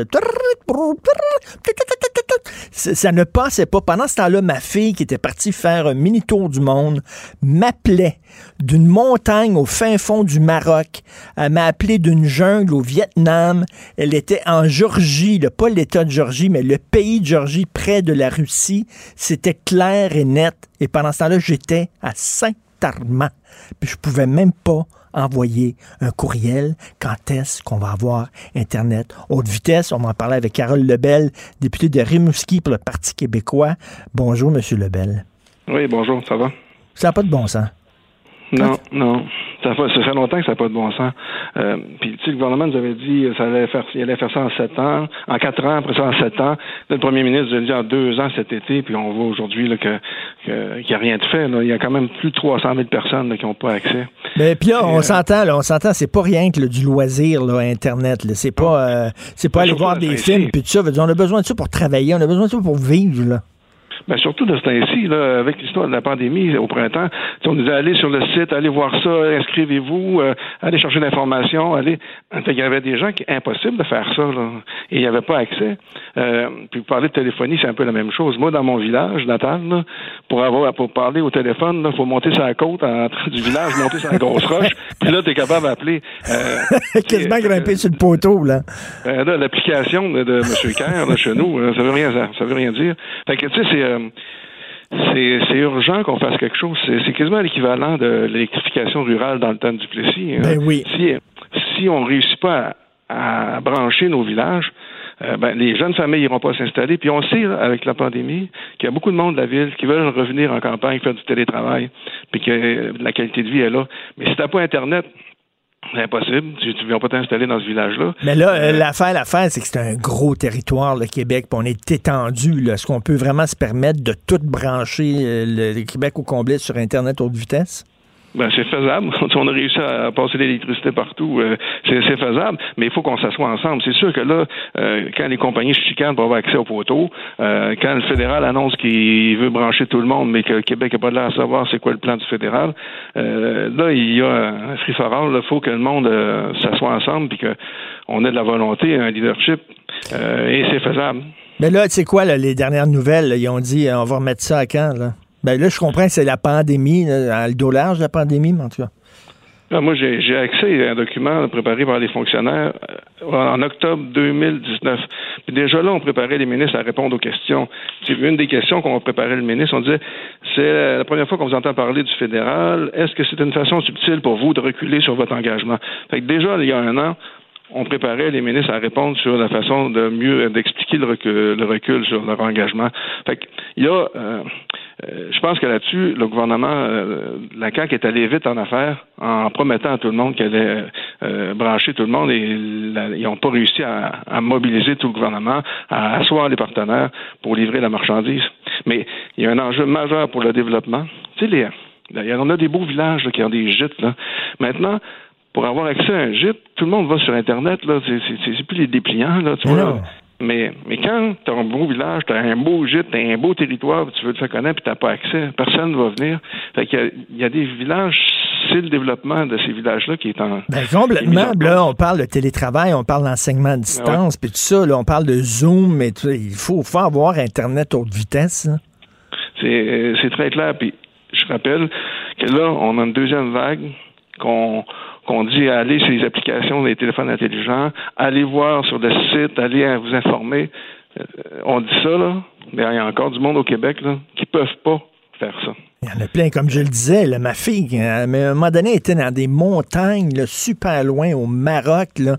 Elle me parlait, c'était quasiment plus clair que vous et moi aujourd'hui. Là, là j'étais là, voyons donc, t'es, es dans le fin fond perdu là, au Maroc, puis tu as accès à Internet. Puis euh, moi, avec ma, maison à Saint-Armand, je pouvais pas. Et, mais, mais la, la CAQ, c'est pas la première promesse qu'on, rompe. Rappelez-vous, Éric Kerr, justement, encore, celui qui s'occupe des technologies, qui avait promis euh, d'ailleurs, quand la CAQ était dans l'opposition, il disait ça prend une commission d'enquête sur l'attribution, l'octroi des contrats dans le milieu des, de l'informatique, parce qu'on on sait que c'est quasiment pire, l'octroi des contrats dans le milieu de l'informatique, c'est quasiment pire que dans le milieu de la construction. C'est les copains, c'est les amis, etc. Et là, une fois qu'ils sont au pouvoir, il a dit non, non, non, il n'y aura pas de commission d'enquête finalement. Non, c'est clair. Mais, mais, mais sur, sur Internet, c'est une question euh, d'habitation de notre territoire. Est-ce qu'on veut vraiment habiter notre territoire, l'ensemble de notre territoire, puis offrir des services aux, gens qui veulent habiter ce territoire-là. C'est ça qui est majeur, c'est ça la grande question. Puis euh, moi, je pense que c'est une question de, société. Il y a une cinquantaine d'années, dans le Bas-Saint-Laurent, dans l'Est du Québec, puis ça fait 50 ans cette année, là, on a voulu fermer des villages. On a fermé une dizaine de villages. On a déménagé des gens des villages en ville dans des HLM. Euh, Saint-Octave, l'avenir, un village qu'on connaît, là, qui a été fermé. Euh, ça fait 50 ans aujourd'hui. Euh, il y a plusieurs de ces villages aujourd'hui qui vivent le dépeuplement encore. Il y a un vieillissement de la population énorme dans ces villages-là. Les jeunes sont partis euh, du village. On a une question à se poser. Est-ce qu'on veut habiter notre territoire? Mm. Une, une, des, une des choses qu'il faut faire si on veut l'habiter, ben, c'est de s'assurer qu'il y a Internet haute vitesse. Et, et, éventuellement aussi, il va falloir que ça soit démocratisé, c'est-à-dire que c'est bien beau le télétravail puis l'enseignement à distance, mais ça coûte cher avoir Internet. Ça coûte cher ben avoir Internet haute vitesse aussi. Euh, puis il y, y, a des familles, euh, veut dire, ils n'ont pas l'argent pour se payer Internet haute vitesse. Là. Très, très cher. Puis il y a des familles, dans, il y a des jeunes étudiants que je connais dans Gaspésie qui n'ont pas accès à leurs cours en ligne. Donc, eux autres, ils doivent euh, rester en ville, euh, prendre des loyers. Euh, il y a vraiment, c'est une question, comme vous dites, de démocratie et d'accessibilité pour, pour notre monde. Ben oui, tout à fait. Ben merci beaucoup, Monsieur Harold Lebel. On l'attend, on l'attend, Internet haute vitesse. Malheureusement, ça traîne. Merci, député de Rimouski pour le Parti québécois. Merci. Merci. Et M. Lebel aussi, il porte-parole en matière de développement régional et de ruralité, parce que ça ne sert pas rien qu'à aller sur des sites de porn. Ça, c'est du Trisac qui fait ça, qui utilise Internet pour ça. Mais la plupart des gens utilisent Internet parce que pour travailler, là, pour des choses sérieuses. Vous souvenez-vous au début, là, ceux qui ont un peu plus, un peu plus vieux, là. Moi, j'avais Internet, puis je demeurais chez mes parents. Puis euh, je disais à maman, prenez le téléphone. Puis là, ben non, prends pas le téléphone. Christy, tu coupes ma connexion Internet. Puis là, ça faisait...